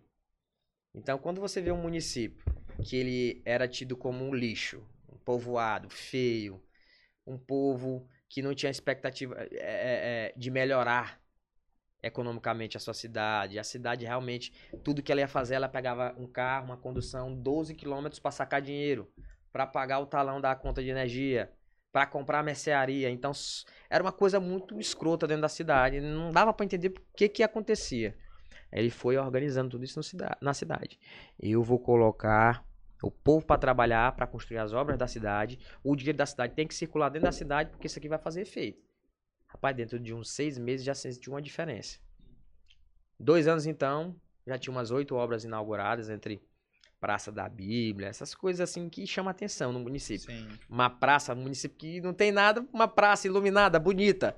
É doido, Aí né? a mulher do churrasquinho, aí chega um cara com uma cama elástica, que era uma coisa de outro mundo no tempo, aí por aí vai, tu Sim. sabe? Aí eu cresci vendo aquilo, pô, ele conseguiu transformar, que legal. O meu lado empreendedor despertou pra ver assim, pô, eu quero ser reconhecido por fazer o bem. Só que eu não tinha essa concepção tão afinada como hoje. Tinha um misto de vaidade. Criança queria ser reconhecido em algo, pra não só por uma missão de vida, mas sim porque queria que a- as pessoas olhassem, ó, esse cara é prefeito, esse cara é poderoso. Tinha às vezes, tinha às vezes não, é, é da mentalidade da criança. Querer ter uma profissão porque fulano acha que é boa. Que, ah, vou ser doutora, vou ser médica. Por quê? Porque a mãe disse que a medic... ser médica é a melhor profissão que existe. Ser engenheiro é a melhor profissão que existe, advogado e por aí vai. Então tinha um pouquinho de vaidade. Quando eu alinhei o propósito de ser político, foi quando eu saí da facu... Num... saindo da faculdade. Eu saí da faculdade, meu pai, uma vez eu estava na Caixa Econômica Federal, na Gidu, que ela manda até um abraço pro os meus amigos lá, o Jorge Cordeiro, o professor Murilo, que são concursados da Caixa e sempre me deram uma força lá, a Regina. Sempre me ajudaram lá a tocar os processos que eu mexia com o escritório. Eu tinha um, um escritóriozinho que só tomava conta de projeto de prefeitura, uhum. de praça, de escola, realizados com celebração de convênio federal, Ministério do Turismo, integração, cidades, tudo que estava relacionado a isso. Já era da minha área, engenharia civil, e eu já tinha começado desde muito cedo. Porque quando eu fiz 15 anos, meu primeiro emprego mesmo, emprego. Fora, fora, tua, teu, fora o mel. tua empresa de mel ali que Foi. eu tava... Eu ganhava 100 reais por semana. Eu comecei a trabalhar com o Josimar quando ele era prefeito de Maranhãozinho. Eu trabalhava no escritório. Ele tinha um e-mail chamado josimar Eu só tinha uma função, cara. Abrir esse e-mail imprimir e levar impresso para ele o que tinha dentro do e-mail. ele passava uma caneta e disse, ó, oh, isso aqui rasga, isso aqui manda para fulano, pra... é a minha função. Eu chegava lá uma hora da tarde, uma e meia, duas horas ia com meu pai e voltava às cinco. Quando eu não ia de ônibus, meu pai me levava, né? Também trabalhava lá. Aí aconteceu, cara, que as coisas foram tão engraçadas que o meu propósito foi alinhado na faculdade, depois de eu já conhecer como funcionava uma prefeitura, a questão de projetos, uhum. a questão de captação de recursos em Brasília, tudo isso, que é o setor mais importante de uma prefeitura. Que eu acho que se eu tenho uma despesa deste tamanho aqui, se tu me compreende, eu tenho uma despesa desse tamanho. E se eu consigo ter uma receita só desse tamanho, eu não vou conseguir ir para lugar nenhum. O X está sobrando X, então Sim. não está sobrando nada, né? X está sendo igual a X. Então eu preciso ter uma sobra. Se entra meia dúzia e sai seis, não está fazendo diferença. Aí uma vez eu escutei o Josmar, cara, graças a Deus eu aprendi o caminho de Brasília. Eu construí de Brasília com de, construí Maranhãozinho com o dia de Brasília. Batendo naquele ministério de porta em porta, pedindo para um deputado uma emenda e tal. Fui construindo a, a cidade. E eu comecei a trabalhar com isso e ver realmente que 90% do recurso de obras, de infraestrutura, vinha do governo federal. E era só nas cidades que o Josimar tinha aproximação. Maranhãozinho, Centro Guilherme. Aí na região lá. No resto, não tinha nada. Chegava na caixa, não tinha nada. Era um convênio aleatório e tal. E cria uma certa habilidade com isso. Aí eu cheguei uma vez na caixa, depois da eleição de 2014. Eu não pensava até aí de ser político. Só quando era criança, gostava de uma vez ou outra dizer que eu ia ser prefeito e tal, mas é uma coisa muito esporádica. Quando eu fiz 19 anos de idade, eu ajudei a coordenar aquela eleição do Josimar, que ele tirou 100 mil votos. 99.252. Se tornou o deputado estadual mais votado do Maranhão. E ele não era conhecido, pô. Foi do nada. Tipo assim, é um jogador que faz três gols numa, campeonato, numa final do campeonato. Sim. Quem é esse cara? E eu ajudei a coordenar. E São Luís foi um, um certo fiasco pra gente. A gente não teve o resultado que a gente queria. Eu via na planilha toda. Ele era muito forte no, no, no, interior. no interior. Ele achava que tirava 5 mil votos de São Luís, tirou só 3. Caraca. E a gente tinha 5 mil, porque tinha um grupo bom apoiando Sim. aqui e tal. E, e ele ficou meio decepcionado e tal. Rapaz, difícil fazer. Aí a Dalva Lemos e o Mauro, Mauro da Hidrael, um aniversário da filha dele, da Jade, acho que era de. Acho que era aniversário dela de 9 anos. A gente tava comemorando o aniversário, e chegaram, rapaz, próxima eleição tu vai tirar 10 mil votos de São Luís. Aí já mas rapaz, vou nada, essa cidade é muito difícil de trabalhar, o povo não me conhece, não sabe do meu trabalho aqui. Aqui o meu jeito é duro, as pessoas acham que eu sou um gangster, que eu sou não sei o que, isso não dá certo, ninguém me conhece, aqui o povo me julga. Aí disse, ó, esse cara, esse menino bem aí do teu lado dá pra ser vereador. Vai dar pra ser um bom vereador. Aí eu, eu? Não, eu gostei da ideia. Tocaram no meu nome, mas eu não, levei a sério. Entendi. Gostei assim. Achei legal. Te, pô, te lembraram, lembraram de é? mim, né, pô? Lembraram, acharam que eu tinha competência para que é avalizar, né? Sim. Validaram o meu nome para um cargo, um, ser vereador numa cidade de 31 de só tem 31 vereadores, de mais de 1 milhão e 200 mil habitantes. Isso, querendo ou não, para você que tem 20 anos de idade, escutar um negócio desse, pessoas te validarem para um cargo como esse, pô, eu acho que eu posso contribuir, só que eu não falei nada. Nem o Josimar. Eu estudei na faculdade Roberto Rocha Júnior. A gente era da mesma sala, a gente fazia, teve alguns períodos que a gente fez junto. E na faculdade, eu e Roberto, Roberto era vereador, cara, de São Luís, tinha tirado 3 mil e poucos votos. E eu disse, Roberto, como é que é? Pô, é difícil demais e tal. E eu sabia que era difícil. Aí Severino Sales me deu força uma vez, disse, não, pô, tu tem jeito, pode ir. Severino, como é que é? Faz assim, assim, assado, vai para as comunidades, procura o que ajudar de forma organizada, chama a sociedade civil, reúne, leva, vai nos, nos órgãos competentes, busca uma solução, busca um apoio, um patrocínio para perfurar um poço, alguma coisa assim do tipo. Quando chegar, e não pede voto. Se for da vontade do povo, eles mesmos vão falar de ti. Isso não tá errado. Vai trabalhando aí que. Vai fazendo o teu. Meu irmão, eu sei que chegou numa comunidade da zona rural, fiz um poço lá, pedi ajuda pro Josimar. Me lembro como se fosse hoje. Sistema de abastecimento de água. De lá, para 300 casas, o poeirão. Cheguei lá, o poço custou 2x. Eu tinha 1x e eu queria fazer essa doação para a comunidade. Eu pedi o outro 1x pro Josimar. Josimar, me ajuda. Eu quero ajudar aquele povo, tal. Mais de 150 famílias que estão sem água. São 300, mas as 150 que tem, tem muito pouca água. É racionando, é mangueira e tal. Ele disse, tá bom. Ligou pra um cara, o cara chegou lá muito rápido. Batista. Batista, chamado famoso Pereirão. Chegou muito rápido lá no escritório, disse, Batista, vai com o Aldir lá e vê esse poço lá. Especialista, né? Chegou lá e disse, meu filho, aqui dá água com tanto metro. Vou fazer o, o, somatório aqui e tal, qual vai ser a bomba e tal. Mandaram, mandamos fazer o poço. Rapaz, no dia que. Cara, eu chorei nesse dia. Que me mandaram o vídeo. Eu nem tava em São Luís. Quando foram testar o. A, a fazer a limpeza do poço já, jogando água suja, o jato d'água. Cara, segura isso aí que eu quero estar presente, presente quando tiver água cristalina saindo. Meu irmão, quando eu cheguei lá, que eu vi aquele povo correndo pra cima de mim, abraçando é, com 21 feliz, anos de idade, é aquele povo sendo perfurado, o pessoal chorando, pô, levantando a mão pro céu. Uma senhora, num canto, debaixo de um pé de caju, ela olhou para cima com um balde assim, perto dela, assim, que ela tava. Acho que era para levar, a casa dela era perto também, uns, uns 30 metros do poço. Ela com um balde já para carregar para casa, porque ainda não tinha feito a ligação Sim. dos canos, né? Ela já queria pegar lá e carregar. Uma senhora com 60 e poucos Já anos. queria garantir o dela, Já queria garantir o dela. Aí quando ela olhou pra cima, ela não chorou, mas ela olhou pra cima assim, eu não, eu não Parece... aguentei, cara. Aí começou. O, o olho lacrimejar, parecia que tinha...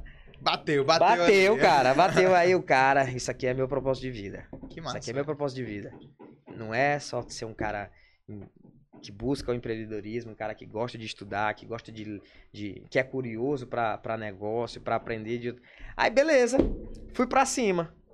Ser candidato. Roberto Costa, meu amigo. Roberto Costa jogou um balde de água fria. Rapaz, difícil demais.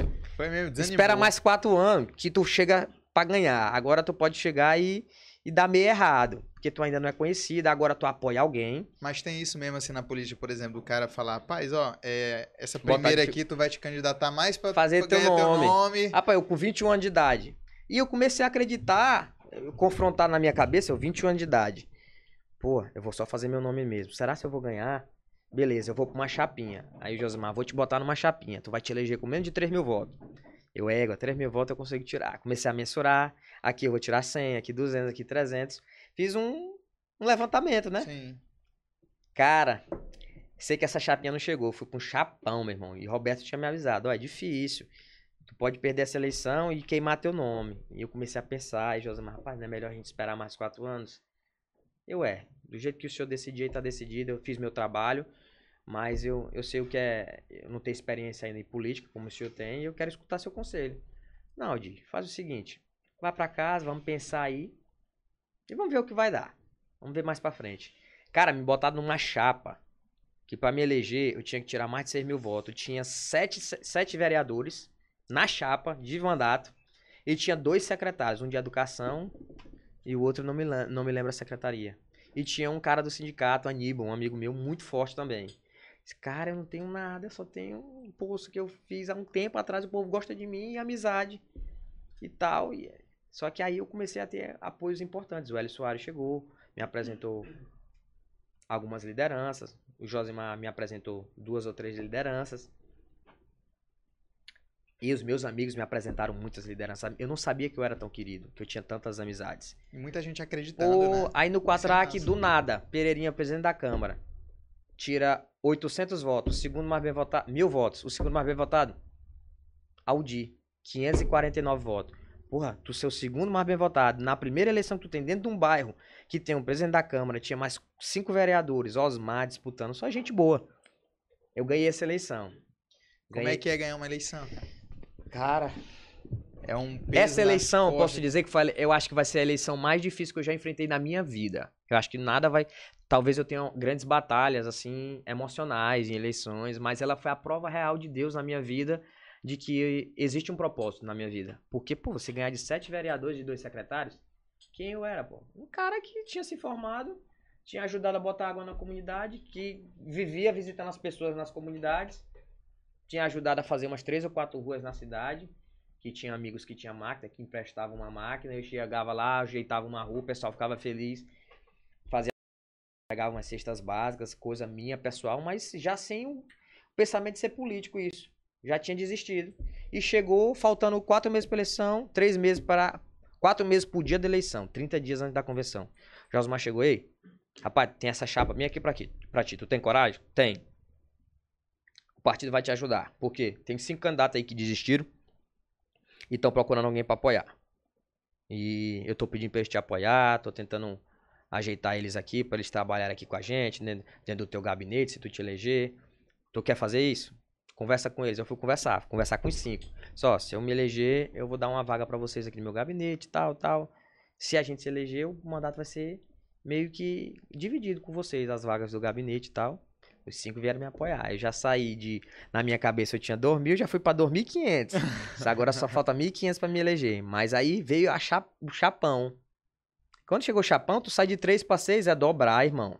Imagina o campeonato que pra tu ser rebaixado, tu precisa tirar mais de 30 pontos. Aí tu é, eu tô de boa, já tenho 25, falta 10 rodadas, eu preciso ganhar duas. Aí o cara fala, pra tu ser rebaixado agora, pra tu não ser rebaixado, tu tem que tirar mais de 60 pontos. Tu com 25, falta 35 pra 60, Ai, tu égua. é uma missão quase que impossível. Eu tenho 12 rodadas aqui, eu só posso, não posso perder nenhuma. Fiquei com muito medo. Comecei a orar, orar, orar. Senhor, sou da tua vontade. Eu ia, não eu ia for, perguntar isso. Tira isso tu, do meu coração. se Senhor. tu pensou em desistir, Não. Pensei, pensei muito. Aí, Tira isso do meu coração, tira isso do meu coração, se não for da tua vontade. Aí, sei que fechou, vai ser candidato. Quando me botaram no chapão, que eu olhei os nomes, cara, tremia, ó. Pô, como é que eu vou ganhar desses caras, pô? Ivaldo, Osmar, Pavão, Marquinhos, Astro de Ogum. São os caras com muito voto. Aí eu parti pra cima da eleição. Confesso pra ti que no dia da apuração, quem tava comigo sabia do meu pensamento. Eu vou tirar de 3.800 a 4.800 votos. Se Deus abençoar, nós vamos tirar isso. Tinha duas pessoas que falavam que eu passava de 6 mil. O meu irmão e o Eschel, que era o chefe de gabinete do Josmar. Só eles falavam que eu passava. Mas ninguém conseguia falar. Até meus amigos falavam, Aldir vai fazer o nome dele na próxima, ele é. Adriano tá me assistindo, Adriano Brito, meu amigo de solo de Bom Pastor, falava, ó, Aldir vai fazer o nome dele na próxima, ele é vereador e tal. Quando saiu, nem eu entendi, cara. Quando, quando apareceu aquele tanto de voto, dizia assim, oh meu Deus, muito obrigado, senhor, em nome. Eu não, não entendia, cara. Era um propósito de Deus na minha vida. Como é que eu tava preparado pra ter 3.800 a 4.800 e eu vou receber 6.400, 6.392? Pô, é muita coisa, cara. Aí eu, meu Deus, o que foi isso? Senhor, aí, beleza. Comecei o mandato. Cruzão mesmo. como Só- é que foi, como é que foi esses teus os primeiros meses ali como, Ninguém dá como moral. vereador? Ninguém dá moral. Como é que é o dia a dia de um vereador? Quero saber do rolê O do, pessoal do te vereador. trata bem, mas ninguém dá moral.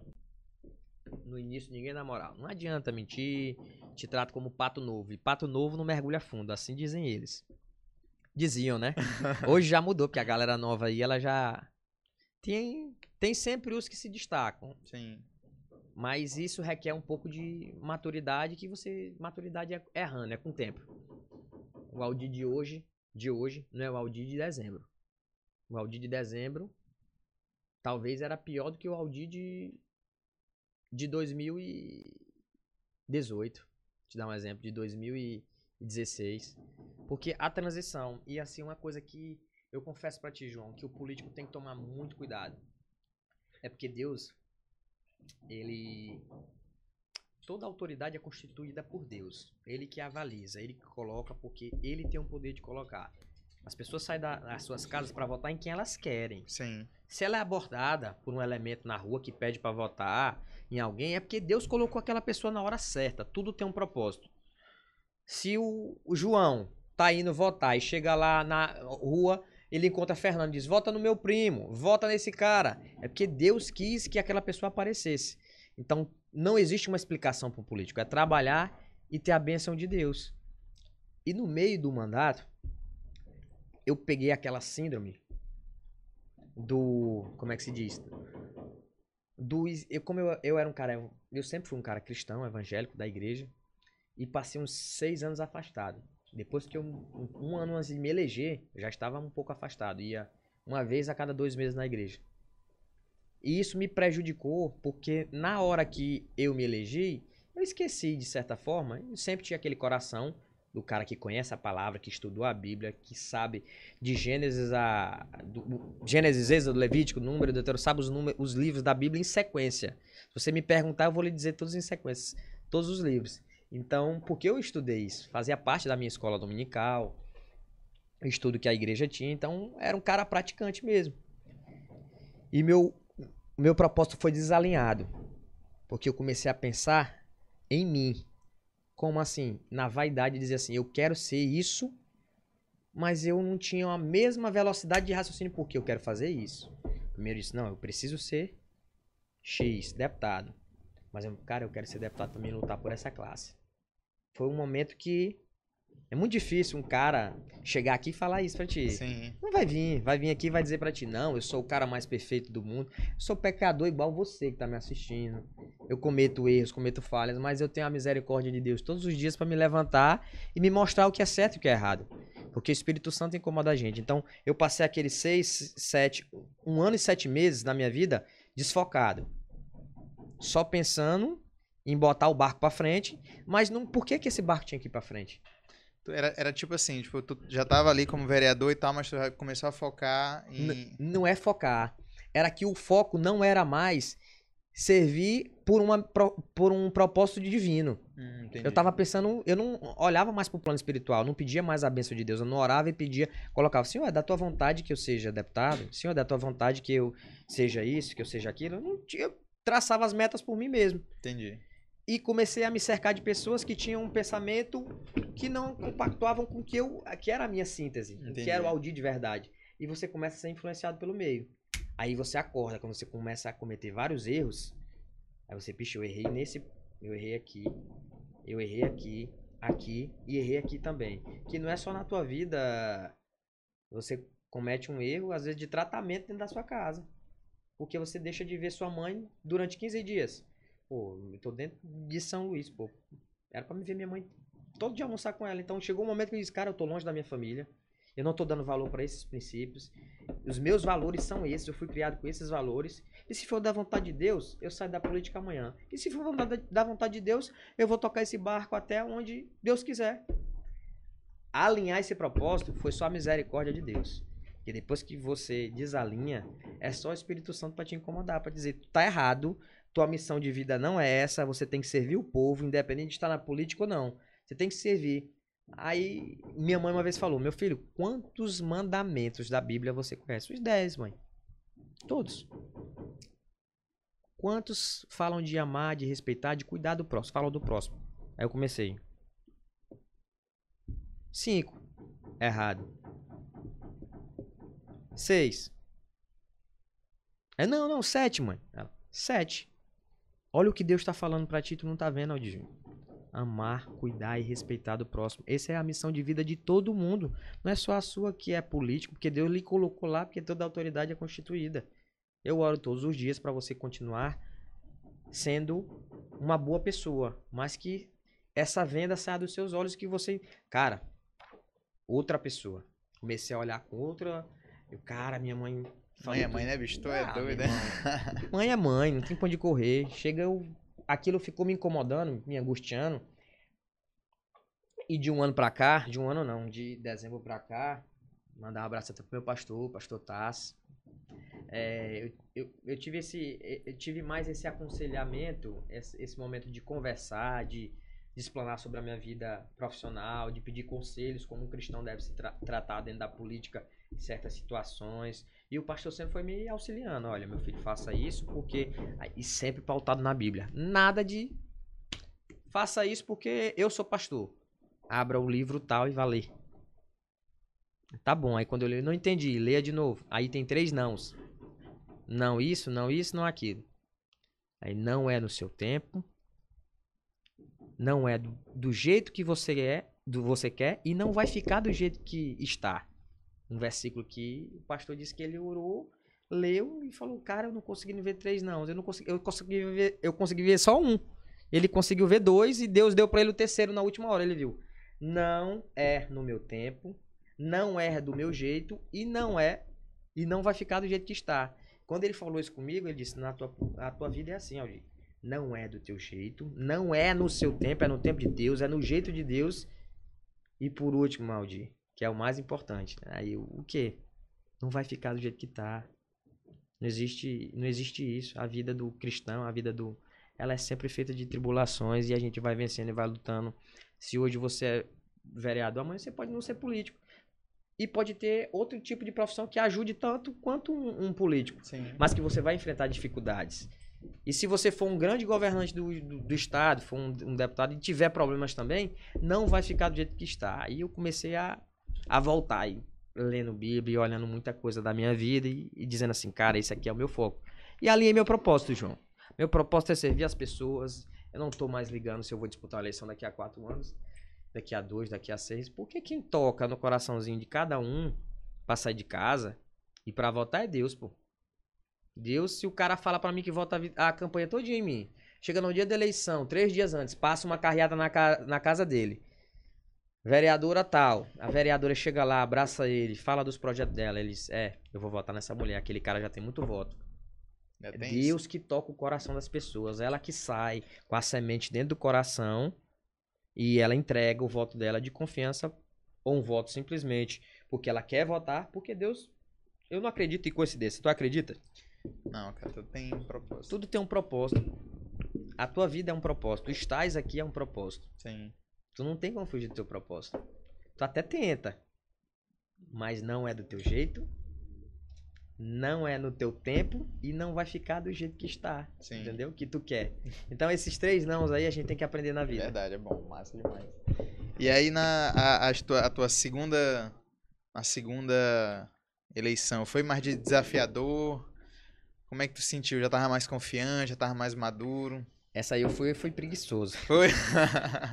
Porque eu tava numa chapa. Preguiçoso e também o partido. Eu, como eu virei presidente do partido, do PL, uhum. eu sou filiado do PL desde 2015. Eu fui presidente do partido, me tornei presidente. E eu tive a missão de cuidar dos candidatos. 43, meu irmão. Tu cuidar da tua eleição já é difícil, macho. Imagina. Imagina tu cuidar da tua e ter dos 43 uns 25 todo dia na tua casa, brigando porque atrasou o cartaz, atrasou, atrasou o santinho. É problema por trás de problema. Então eu não conseguia fazer política como eu fiz a primeira. E eu tive dois, dois apoios importantes na minha primeira eleição. O, o Austin Oliveira, que foi candidato nessa eleição, tirou 1.700 votos. E o Daniel Oliveira, que foi candidato, se elegeu no meu partido também, no nosso partido, companheiro de chapa com a gente. Ele tirou 2.900. Então eu tirei o dobro do segundo, praticamente. Sim. Então eu tava muito confortável. Eu sabia que, cara, se eu tirar aqui 5 mil votos, ainda sou o primeiro. Se eu tirar 4, eu ainda sou o primeiro. Então, de certa forma, a angústia, ela não foi como na primeira. Que na primeira eu dormia 30 a cada 30 vezes que eu deitava minha cabeça no, no travesseiro, só uma eu sonhava me elegendo. As outras 29, da próxima vai dar.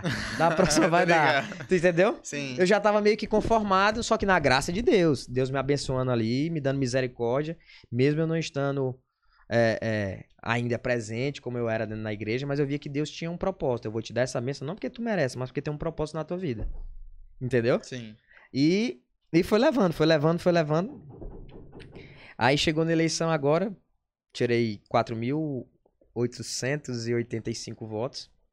A eleição teve 25, mil, 25% dos votos a menos. Então, eu tive 24% dos votos a menos que na eleição Sim. passada. Só que diminuiu 25% também. Então, então eu fiquei. Eu fiquei é, só que eu não consegui avançar. E depois eu fiquei, cara, como eu não avancei? Mesmo o Daniel que votava em mim, o Washington não votando em mim, como eu não avancei? Aí eu fui fazer a conta da eleição. Pô, fiquei dentro de casa cuidando dos candidatos. Ah, Aí eu fui ver, teve 900 candidatos. Na primeira só teve 580. Quando tem mais gente disputando bombom, Divide sobra menos mais, bombom, é. né? Se tiver só nós dois comendo essa. chupando essa balinha, de- essas balinhas aqui, a gente vai passar até duas horas da manhã chupando. Se tiver 30 aqui, ligeiro, ela Rapidinho, some. Aí um cara chegou ao dia, rapaz, não vou ter em ti porque a tia da batata lá da rua, ela vende batata todo dia, senhor lá. Tu botou água lá, tu ajudou e tal, mas ela vende batata todo dia. Ela pediu pra me votar, pra me arrumar um emprego, pra ela tirar uns 500 votos. E, porque se ela tirasse 500 votos, o Bride ia arrumar um emprego pra filha dela. E eu queria dar um emprego pra filha dela. assim. Rapaz, na hora que ele falou isso, na cara, um cara que eu via todo dia, cara, quase todo dia. Isso, isso dói o cara falar a eleição toda. Pá, vou votar aí. Ó, meu voto Não, é não teu, meu voto é teu. Chega na hora aí, Aí pô. ele fala, rapaz. E o cara ainda vai te falar, né? Ah, pô, não precisava não, falar. Pois é, pô. Eu, guarda eu- pra ti. eu ficava... E o outro que chegou no dia da eleição visitando uma escola, votei em ti. Cara, eu olhando o papel de outro na mão, cara. Moleque do daquilo, cara. Tá por aqui, pô. Eu Meu peguei irmão- sem querer. Aí solta. Meu irmão, ele nem soltou, ele só ficou, votei em ti, em ti, tu merece, tu ajeitou essas ruas aqui tudinho, não tinha ninguém como tu, fez festa do dia das mães e tal, e o papelzinho, papelzinho bem aqui do- ó. Bicho, meu papelzinho não é amarelo não, isso é do PEN, isso é do Patriota, meu papel é azul. Aí, resultado, aí eu fui entender, muito candidato, realmente das periferias, dos bairros, e o cara que tá na periferia, ele tem 100 votos numa área, numa, numa, em 3, 4 ruas, o Aldir. Ele chega lá e vai disputar voto com o cara que vende bombom lá na esquina e cachorro quente, o cara vai tirar metade dele, porque ele tá lá todo dia, irmão. Ele É. tá conversando todo dia. E o Aldir, ele resolve o problema. Mas o cara já olha o Aldir como vereador. Ele vê, não vai fazer diferença. Entendi. Eu vou tirar do Aldir pra dar pra ele. Não tô tirando do Aldir pra dar pra outro grandão. É pra um pequenininho. Entendi. Quando não alinha isso É. aí, meu irmão. E ninguém percebeu isso nessa eleição. O cara que tirou 10 mil na passada, tirou 7 agora. Aí você vai tendo essa noção e vai pra cima e diz, ah, agora eu vou ali. Agora eu tô. Como é que se diz? Agora eu já tô vacinado. Eu já sei como prevenir tudo isso. Como é que eu vou fazer? E, Eldir, tu acha que hoje em dia as pessoas elas estão mais interessadas em, em- em política? Como é que tu vê das pessoas hoje? Cara, pra falar a verdade, o Brasil tá um saco. O Brasil é. tá complicado. Desistir do Brasil, não- a gente não vai desistir porque Deus tem um propósito pro Brasil. Mas o povo brigando, o, pro- o povo tentando levar uma idolatria pra dentro de seus lares, de candidatos. Ah, porque Lula, ah, porque Bolsonaro, ah, porque Bolsonaro, ah, porque Lula. Cara, ídolo só tem um, Jesus Cristo. O Lula é falho, o Bolsonaro comete suas falhas. Todo político vai começar, todo político é de carne e osso e peca. Erra, acerta. Então, o que mais me deixa chateado com o nível da política que a gente chegou no Brasil é porque você vê hoje pais e mães de família idolatrando sujeitos que são homens de carne e osso, não são como Jesus Cristo. Não são filho do homem. Entendeu? Sim. não vieram na Terra com uma missão como a de Jesus Cristo. Eles são igual a mim e você. Eu não mereço ser tratado de uma forma melhor do que você porque eu sou político. Isso não é demagogia, pô. Isso é noção básica. Daqui a 40 anos, ou daqui a 4 horas, vamos supor que eu viva mais 40 anos e tu mais 40. Nosso destino vai ser o mesmo. Concorda? Sim, sim. Só que tem gente que acha que um cara como o Bolsonaro, um cara como o Lula, um cara como o Ciro, como o fulano, como o Beltrano, esses caras estão acima de um plano. Cara, todo mundo aqui é ser endeusando, humano, né, de galera? carne e osso, cara. Sim.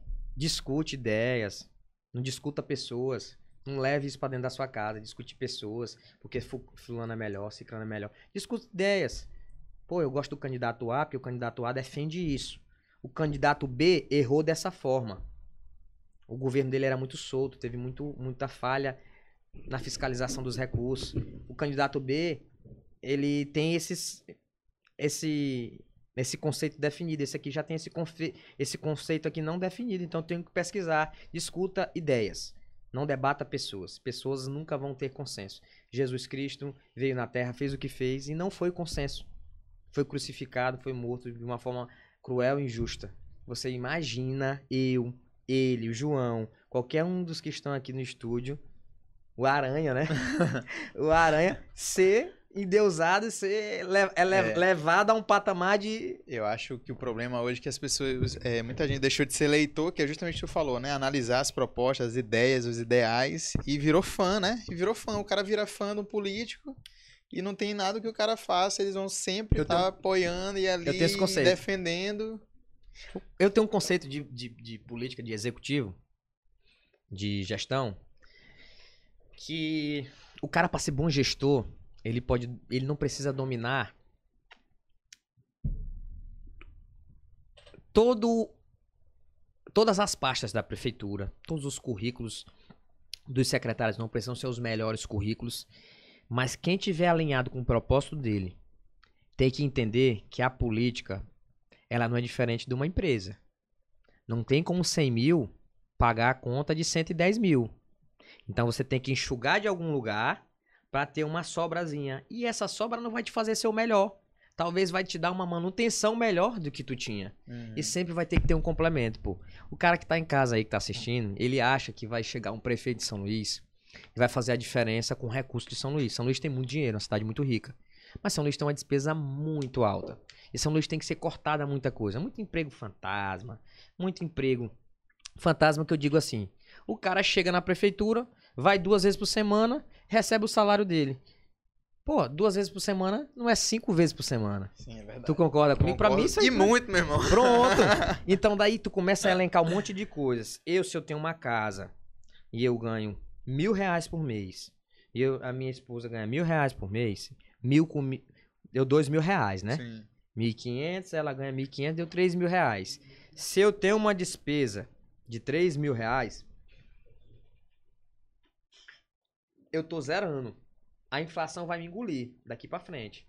Porque se eu tô zerando e a inflação tá aumentando, vai ter uma hora que os meus 3 mil ele vai desvalorizar. Ele vai perder 1% do poder de compra, 2%. Então, tem uma hora que eu tenho os 3 mil e a minha conta, para ela fechar, ela tem que ir para 3.100. Então, o grande segredo não é você ganhar, é você sempre investir mais do que você ganha. Em qualquer área da sua vida. Investir mais tempo, pô, com a sua família, investir mais, mais tempo é, na sua saúde, investir mais tempo é, estudando. Tudo isso mostra para, pelo menos para mim, por experiência de vida, que eu estou investindo em algo que eu tenho retorno.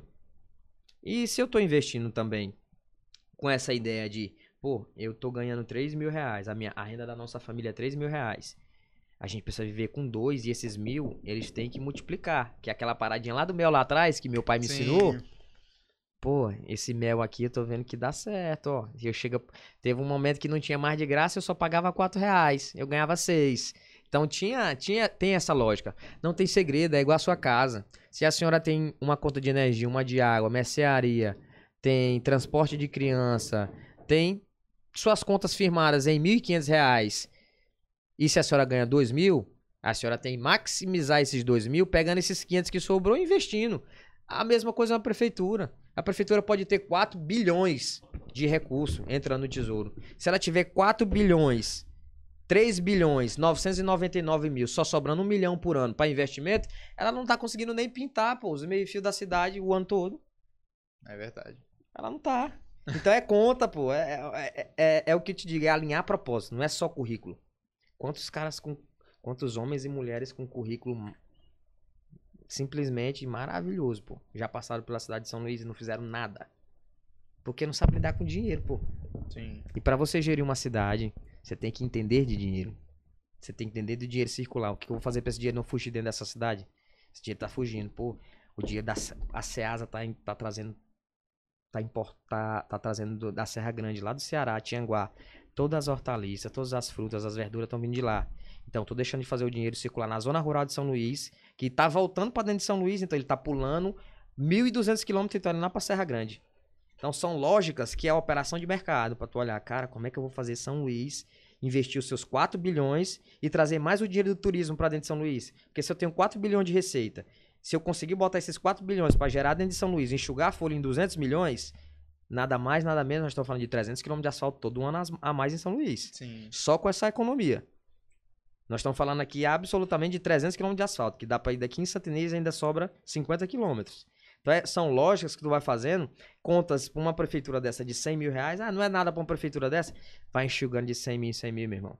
Vê se tu não chega em 10 milhões ligeiro no mês em São Luís. Com certeza. É. É de investimento que faz. Não tem né? como, pô, não tem como. Eu não posso deixar o dinheiro parar de circular dentro de uma cidade dessa nunca. Porque senão eu quebro a cadeia produtiva toda dessa cidade. É, Odi, teve uma galera que mandou umas perguntas aqui, ó. Vou dar uma lida aqui. Pera aí. Deixa eu ver aqui. Ó, essa pergunta é legal. De que forma um vereador pode conseguir lutar por melhorias na segurança pública? Basicamente, que foi a pergunta? Foi do Adriano Brito. Ah, Adriano Brito. Cara, basicamente, Adriano, o, o vereador ele tem um papel de, de fiscalizar, de cobrar, ele tem acesso à tribuna, a tribuna é franqueada para o vereador, ele, é inscri- ele se inscreve na tribuna, como pode usar suas redes sociais e, e vincular o que ele acha que tem que ser mudado, de que forma, e questionar. Eu acho que não é só criticar, é questionar. Ajudar, para ajudar, precisa conhecer a máquina pública. O cara, quando ele quer ajudar num, num sistema de segurança pública, a primeira coisa que ele tem que ver é qual a qualidade de, de matéria-prima é entregue a esses policiais. De viatura, de colete, de arma, de munição, de treinamento. Porque eu tenho certeza que o policial de 88 ele não tem a mesma experiência que o pessoal, o que o policial de 2020. Ele tem mais experiência.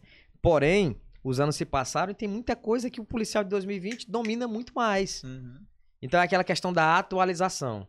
Eu acho que tudo tem que ser colocado em pratos limpos, tem que ser. Eu costumo trabalhar sempre com zoneamento, em tudo. No que eu diz respeito a, a, a metro quadrado, para mim é zoneamento. Dentro de uma obra, onde for. Zona de agregados. Aqui vai ficar areia, cimento e tijolo. Vai tirar essa tábua bem aqui, es- es- essa porta bem aqui, e vai, a caçamba só vai basculhar aqui dentro. Ela não vai andar dentro da obra. Tijolo aqui dessa forma. Então, tudo na minha vida é assim. Zoneado. Então, para zonear a segurança pública de São Luís, eu acho que é investir em batalhão. Qualidade dos batalhões. Eu vejo batalhão de- os batalhões de São Luís precisam ser equipados de uma melhor forma. A saída de São Luís tem um batalhão horrível, cara. Vocês sabem onde é o batalhão da saída de São Luís? Não, não Tem uma conheço. tendinha lá, alugada. Deve ser comprada, não sei. Uma tendinha, ficam os guardas de um lado do outro. Tem um posto fiscal de São Luís, da- na entrada de São Luís. 100 metros depois, tem um, um prédio branco, de uns 20 metros, uns 15 metros de frente, com uns, uns 10 milheiros de tijolo do lado, uns 5 milheiros. Que pasme, foi doação do vereador Aldir Júnior. Para aquela comunidade, o, o- o- me lembro que o, o coronel Heriberto me ligou e pediu uma doação de tijolo porque ele quer fazer uma reforma no batalhão. 10 mil tijolos é sua doação. No tempo, mexia, sempre mexi com obra, comprei os, doei pra polícia. Tá lá até hoje. O cara foi retirado do batalhão, o batalhão nunca subiu, nunca melhorou. Qualquer investimento de 200, 250 mil reais pro estado naquele batalhão, pra entrada de São Luís, velho. Pra entrada de São Luís, cara. Olha o batalhão da entrada de São Luís, cara. Era melhor botar uma barraquinha de camping pra eles. Fazer uma barraquinha e dizer, ó, vão aqui pra debaixo. Pô, infra- infraestrutura muito fraca, pô. Você sair de casa hoje pra, pra trocar tiro com um policial, pra um policial trocar tiro com um bandido e nem saber se volta, pô. É, foda. Pô, imagina o que deve ter dentro daquele batalhão de arma. Quando você entra lá, deve ter três pistolas, uma granada presa. E... é, pô, a imagem que você tem passando um batalhão daquele é que ele é muito fraco. Porque a polícia, ela precisa, ela precisa impor respeito. Sim. A sensação de segurança, ela defende mais do que a própria segurança em si. Quando você olha num lugar que tem uma viatura passando toda hora, diz, cara, o Meliante já pensa assim. É. Meu irmão, vão me agarrar. Meu irmão, vão me agarrar aqui, vão me... Então, eu penso muito nisso. Zonear, reorganizar São Luís. Eu acho que chegou um Coronel Leite agora, né? Novo, acho que... Acho que... Espero que o... Tenho convicção de que qualquer comandante que assumir a, prefe... a, a polícia, a Secretaria de, de Segurança Pública do Estado do Maranhão, ele tenha sempre essa noção de que segurança pública é, a gente precisa mudar aquela realidade, pelo menos da entrada de São Luís, para começar a entender. Pô, tá vendo? Sensação de segurança. A zona rural já sabe que aqui existe uma delegacia, um batalhão forte. Um batalhão que parece. é pior do que uma casa, cara, se tu entrar lá. O teto é todo forrado de gesso, não tem nem laje, pô. Um batalhão sem laje, pô. Mano, um batalhão sem laje, a primeira parte do batalhão, aí depois que você vê laje nas salas de arma, tem uma salinha de arma lá que os quatro arminhas parece aquelas de aquelas de, De parquinho, airsoft? de parquinho mesmo, aquela de parquinho. É fogo, cara. Complicado, né, velho? Deixa eu ver aqui. Ah, esse aqui é engraçado. Esse aqui é do o Igor. policial sofre, porque infraestru... Porque estrutura pra ele não se dá. No interior, principalmente, não tem nem combustível. O Estado manda o cara pra lá, a viatura, ó, tá aqui, uma nota de combustível, 100 litros por semana. por mês. O cara tem que esperar gas- gastar 3 litros de diesel por dia. Ó, só vamos rodar 20 km na cidade. Vamos dar uma roda aqui de manhã, 10 km e vamos voltar de tarde. É fogo, né? É, segurança difícil. pública se faz assim, pô. É difícil, é É difícil. o maior investimento de um governo tem que ser em segurança. Com certeza. Essa aqui é a pergunta do Igor Cavu. Depois que ele virou vereador, mais pessoas se aproximaram dele, tipo familiares. Isso acontece? Virou vereador, a galera que falava assim, ó, vai na próxima, na próxima tu vai ganhar. A galera não. Não, minha família é muito pequena no Maranhão. Nós somos, acho que, 20. 27 no Maranhão. Minha família toda no Maranhão são 27 pessoas. E nenhum trabalha comigo. Quem me ajuda muito é meu irmão, mas é já é na parte empresarial também. Sim. Mas ninguém não. Assim. Chega pessoa de fora, né? A gente sempre tem que tomar muito cuidado. Hoje eu já tô muito vacinado. Mas teve muita gente que chegou. Passou pela minha vida e me, me fez aprender para não cometer os mesmos erros. Não são pessoas que foram maldosas comigo, querer meu mal, mas tiveram intenções simplesmente de satisfazer alguns desejos. Eu quero um que a Audi me ajude a conseguir isso. A Audi faça isso. E que você percebe que essas pessoas até não têm o mesmo propósito de vida que você. Que não pa- compactuam dos mesmos ideais, dos mesmos valores. Então isso. Isso, João, acho que é muito estranho. Eu não consigo, é uma coisa minha. Eu não consigo andar com uma. ser muito amigo de uma pessoa que não tem os mesmos valores que eu. É muito difícil. Eu admiro quem consegue. Não quero dizer que estou certo. Ninguém pode julgar que eu estou errado. Só tem que entender que eu não consigo compactuar, é, é, conviver, viver com uma pessoa que tem os mesmos valores. Porque é mais fácil a gente se ferir do que a gente conseguir andar bem. Os valores não dá. Não... Pra, mim, é, pra mim, eu tenho essa concepção de vida. Posso Mas é ser verdade. julgado, posso ser cancelado. Ah, Não, mas é isso mesmo, eu desse concordo. jeito. Eu acho que é, é naturalmente, a gente vai encontrando parceiros assim na vida, pessoas que estão alinhados com o seu propósito. Cara, eu não você fumo. vai. Não tenho nada contra quem fuma. Mas se eu tô com. Se eu trabalho com um cara que tá todo dia fumando do meu lado, fumando do meu Vai ter um dia que eu vou ou zangar por causa do cigarro dele, vou falar alguma coisa que eu vou ficar chateado com ele. Ou então eu vou fumar.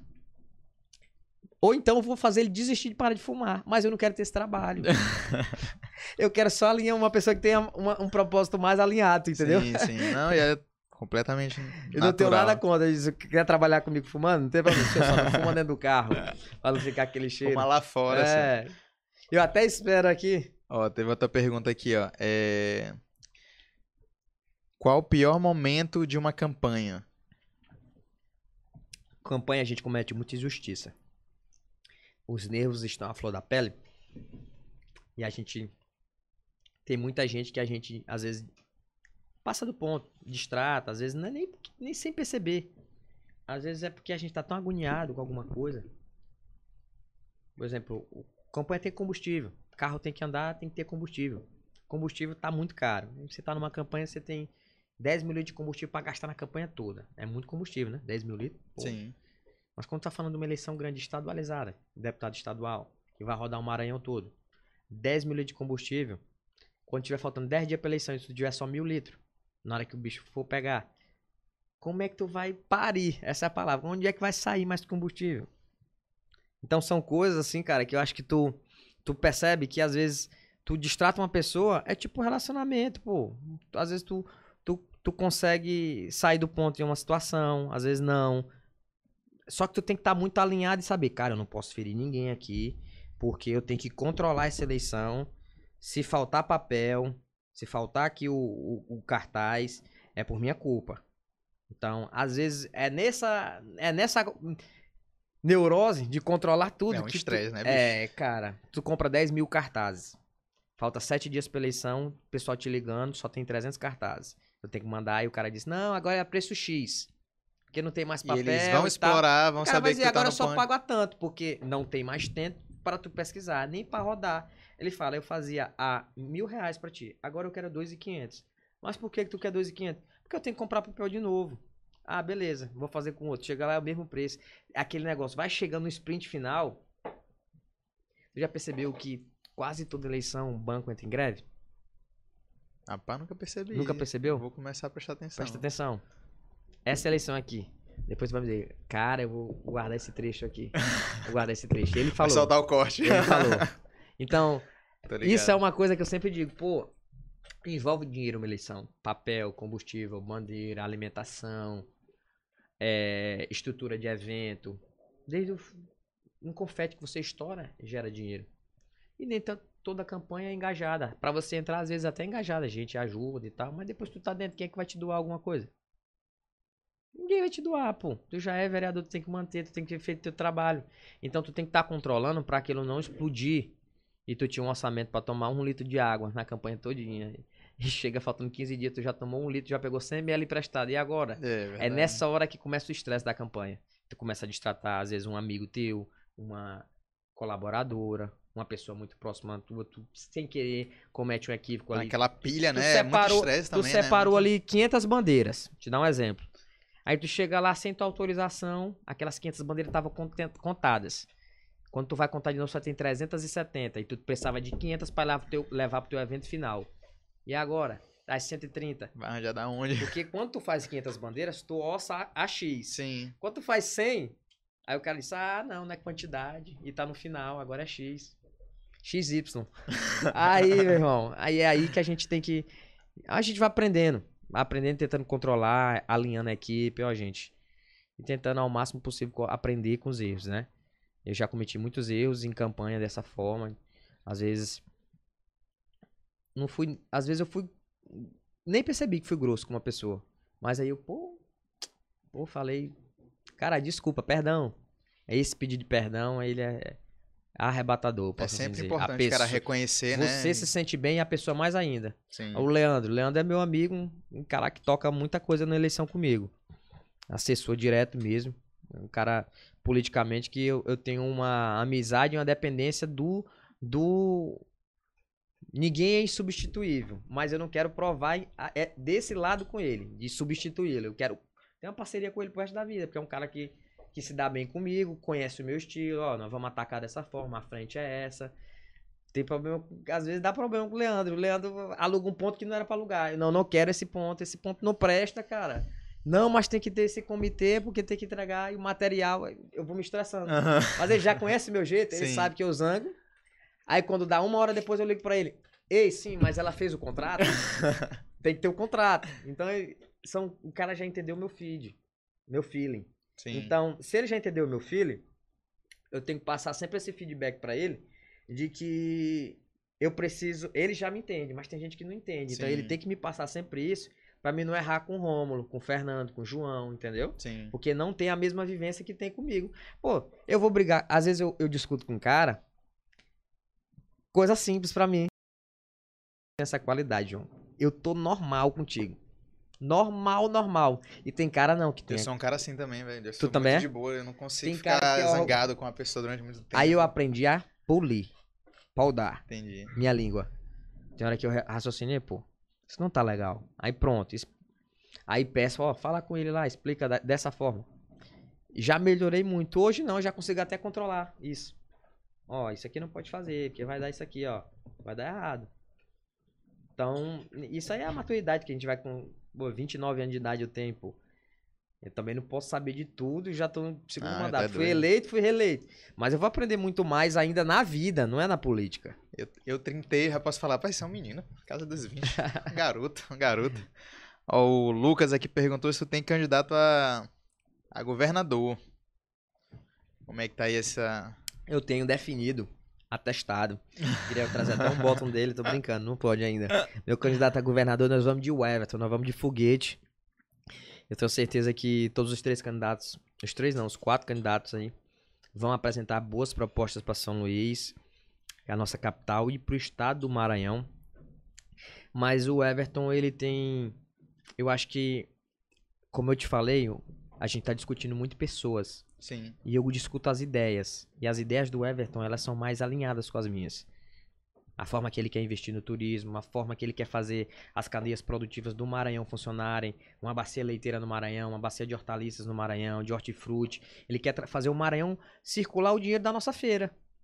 Tu tava falando aqui no início, acho que era, era a gente tava falando com o Erickson, né? É o Peter Parker. É, aí, pô, a gente chega no Matheus, sai com quatro sacolas, gasta tanto. É. Não é porque o Matheus tá caro. Não, pô, tudo aumentou. Só que qual o jeito da gente diminuir esse dano? A contenção de danos. É fazer o dinheiro circular dentro do mesmo raio.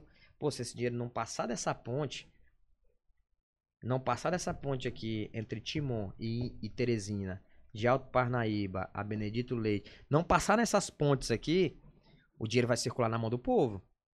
Que a mão de obra vai ficar aqui dentro, a mão de obra do maranhense ainda é muito boa Sim. precisa ser alinhado, precisa melhorar, lógico, sempre. Mas eu sempre trato isso dessa forma. Eu acho que eu acho que o, o Everton ele tem essas ideias que, que eu sou fã de político que tem esse lado empreendedor. Quer fazer a bacia leiteira? Pô, é. João, tu já pegou a embalagem do leite que tu consome todo dia? Tu já Não olhou mesmo. pra Não. ela? Tu, tu já olhou, tu já olhou o tanto de verde que tem no Maranhão? Sim, sim. Não? Tu já olhou, né? O quê? O que tá. Do, do Tu já olhou- de Não, tanto de verde, sim, já vi. Tu já olhou? Sim. Uma vaca leiteira, vou te dar um exemplo, ela come 10% de ração. 10%. Que isso dá 7 reais por dia de ração. Ela produz 20 litros de leite, uma vaca boa. 20 litros, um litro de leite hoje está 9 reais na prateleira do supermercado. É 4 no laticínio. 4 vezes 20 dá 80. Vamos dizer que essa ração aumentou, foi para 15 reais. Ela vai comer mais uns 20, 25 quilos de capim. É, capim ou matéria seca, pode ser um complemento, uma forragem, pode ser algo do tipo que vá fazer volume, Sim. que é o aglomerante do estômago dela, da barriga dela, né? Essa vaca, lá no Goiás, ela tá fazendo dinheiro sair da mão do produtor. Ele recebe todo mês da cooperativa, toda semana, o dinheiro. Ele produziu mil litros por mês, por semana, ele recebe 4 mil reais toda semana. Vai pro laticínio, é manufaturado do laticínio, pega um carro, uma, um- pega um, uma bitrem, uma rodotrem e atravessa 1.800 quilômetros, 2.000 quilômetros para chegar em São Luís, do Goiás para cá. Aí chega, vai pra prateleira do Matheus, do supermercado, Nove conto. nove reais, aí o dinheiro cai na conta do Matheus. O Matheus ganha um real no litro, 50 centavos no litro desse aí. Em grande escala, dá muito dinheiro. Milhões de litros de leite vendido por mês. Vai pagando sua folha de funcionário. Mas e o produtor que podia ter ganhado dinheiro? E o cara do transporte que podia ter ganhado dinheiro para São Luís, que era um caminhão de- do interior? É todo. todo Tudo uma cadeia, né? Cara, é isso que as pessoas não entendem, pô. Pra investir no Maranhão, a gente tem terra, a gente tem água, recurso hídrico a gente tem. Terra a gente tem, fertilidade a gente tem na terra. O que precisar corrigir, a gente tem um porto aí que recebe milhões de toneladas por dia de fertilizante. E o fertilizante sai aqui do Porto Itaqui, desce pro Tocantins, pro Goiás. O que que tá faltando? Ideia, pô. Por isso que eu vou de Everton. O Everton é o melhor.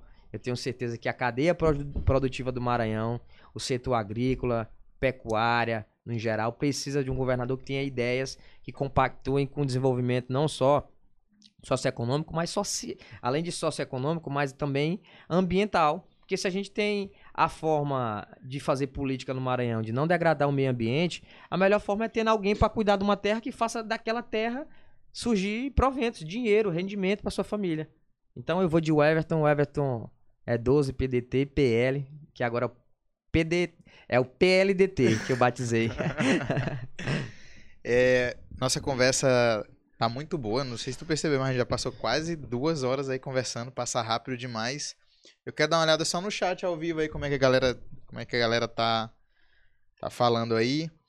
E aí pra gente, eu quero te receber mais vezes, que nosso papo aqui, tu é doido, a gente tem muita coisa pra falar ainda. Só que se deixar, né, a gente vai embora, vai ficar até de madrugada e não fala tudo. Rapaz, o cara vai abrir lá, aí vai olhar duas horas e meia. É égua, bicho. João, esse aqui eu não vou não, esse episódio aqui. Isso aí tu, tu vê depois, bota no Spotify, pô, no teu carro e vai-te embora, vai ouvindo, vai viajando aí, tu, na academia tu escuta, rapidinho mata essa, essas oito horas que a gente tá conversando aqui.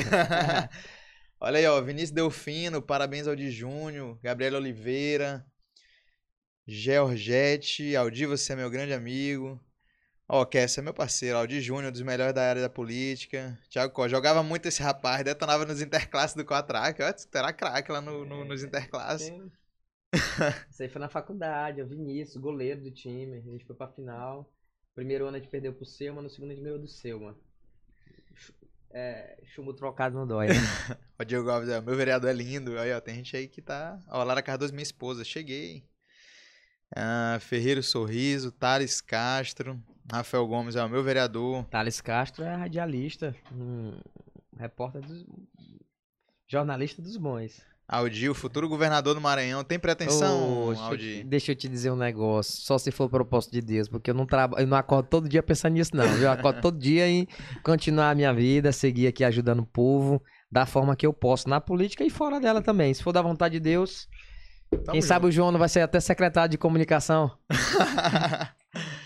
Olha aí, ó, é o Fredson Gomes. Meu parabéns, vereador de João, linda história, você é merecedor de toda a vitória. Obrigado, Fredson. Valeu, cara. Aldi Júnior, desde pequeno já tinha um domínio de empreendedorismo. O pessoal aí falando da tua história, o pessoal gostou bastante. A minha família todinha fala isso, cara. Minha mãe disse que ela achava muito engraçado isso. Como é que eu queria, eu sem necessidade ali, pô, peguei, comecei com mel. Sim. Rapaz, tem tanta coisa, eu já vendi até roupa, meu irmão. Já vendi tu, até roupa. Tu vai ter que voltar. Um dia vai ter alguém que vai dizer assim, eu comprei tantas camisas na mão dele. Trazia dos Estados Unidos, um amigo meu trazia dos Estados Unidos me passava com uma margem de lucro boa e eu vendia. Ganhei dinheiro também. E por aí foi. É tudo aquele negócio. Onde a gente vê uma possibilidade de, de melhorar a nossa vida e a vida das pessoas que estão perto da gente, a gente tem que agarrar essa oportunidade. A gente tem que ter vergonha. Você que vende.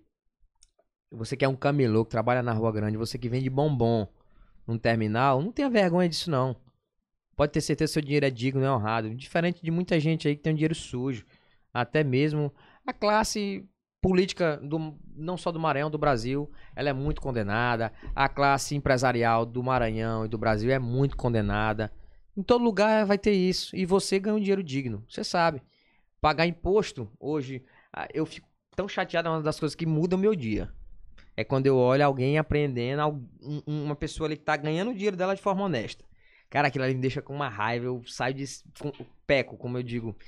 Fico tão possesso ali de raiva Diz, pô, o cara tava lá vendendo o bombom dele, o cara tá dizendo que ele não pode estar tá lá na porta daquele é, lugar, que ele não.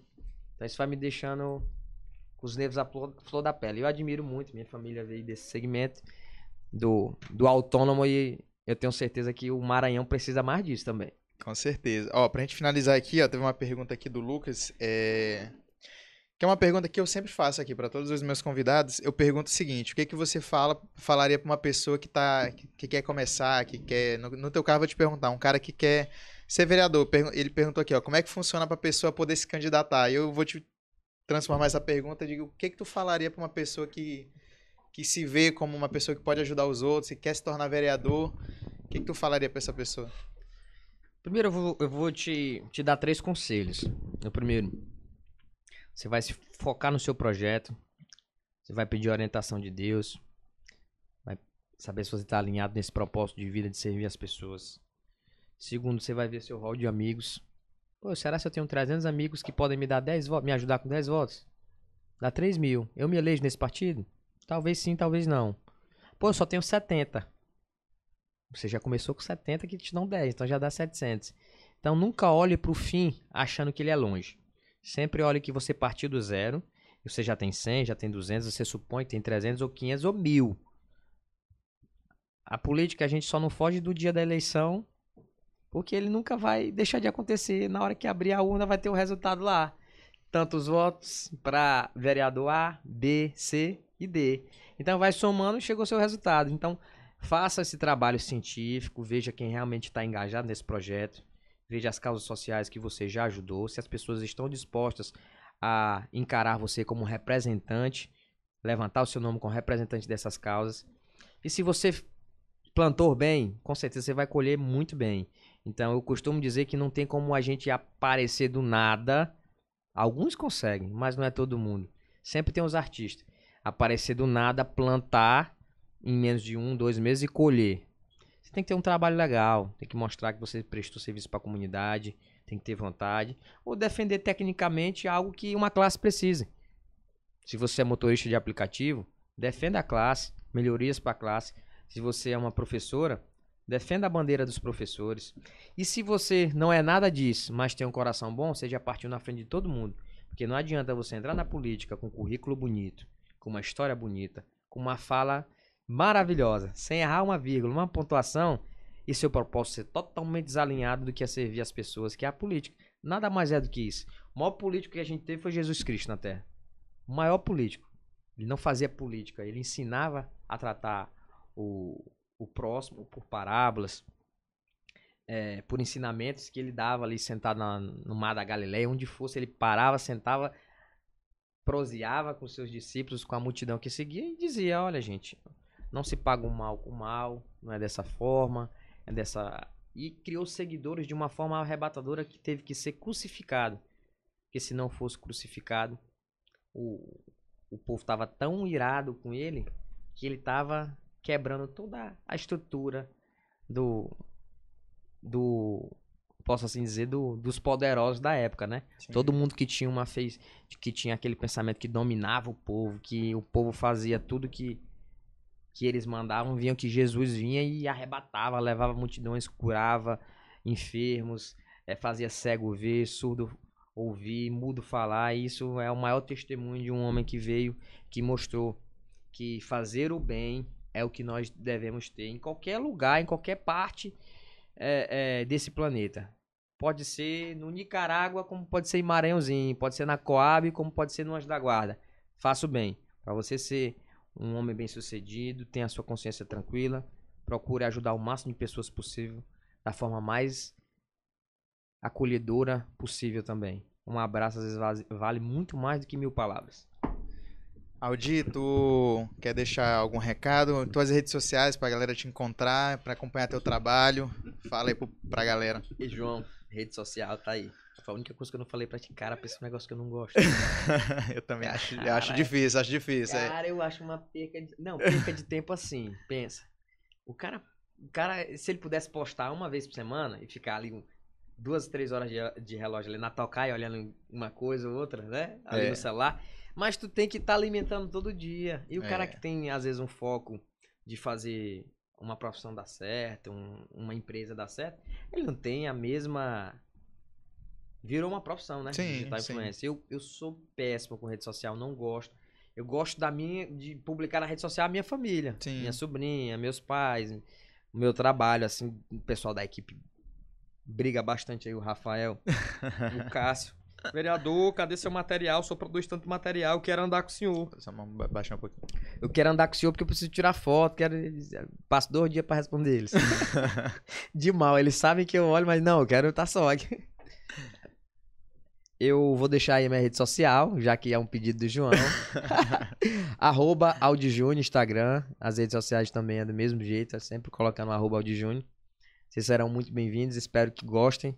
A gente faz tudo lá com muito carinho, com muita verdade. Lá não tem fantasia, a gente faz o nosso dia a dia com muita fé de que a nossa vocação ela está sendo seguida. Eu tenho profissão, mas eu vou seguir na minha vocação, que até hoje as pessoas acham e eu também que é continuar na política. Espero que esteja alinhado com Deus, né, com o pensamento de Deus para minha vida. Obrigado, Aldi. Eu gostei desse aranha aqui, viu? Quero uma... Vou levar parceiro. essa caneca para casa e espero em breve que a gente possa conversar mais um, um pouco mais sobre a minha vida Sim, também. Sim, cara, tem que te trazer outras vezes que a gente tem muita coisa para falar ainda. Obrigado, vou pedir pessoal se inscreva no canal, dá o like, ative as notificações, me segue no Instagram arroba eu João Cordeiro e segue o Instagram também do Caçando Conversa Podcast. Pessoal, muito obrigado e até a próxima terça-feira. Tamo junto.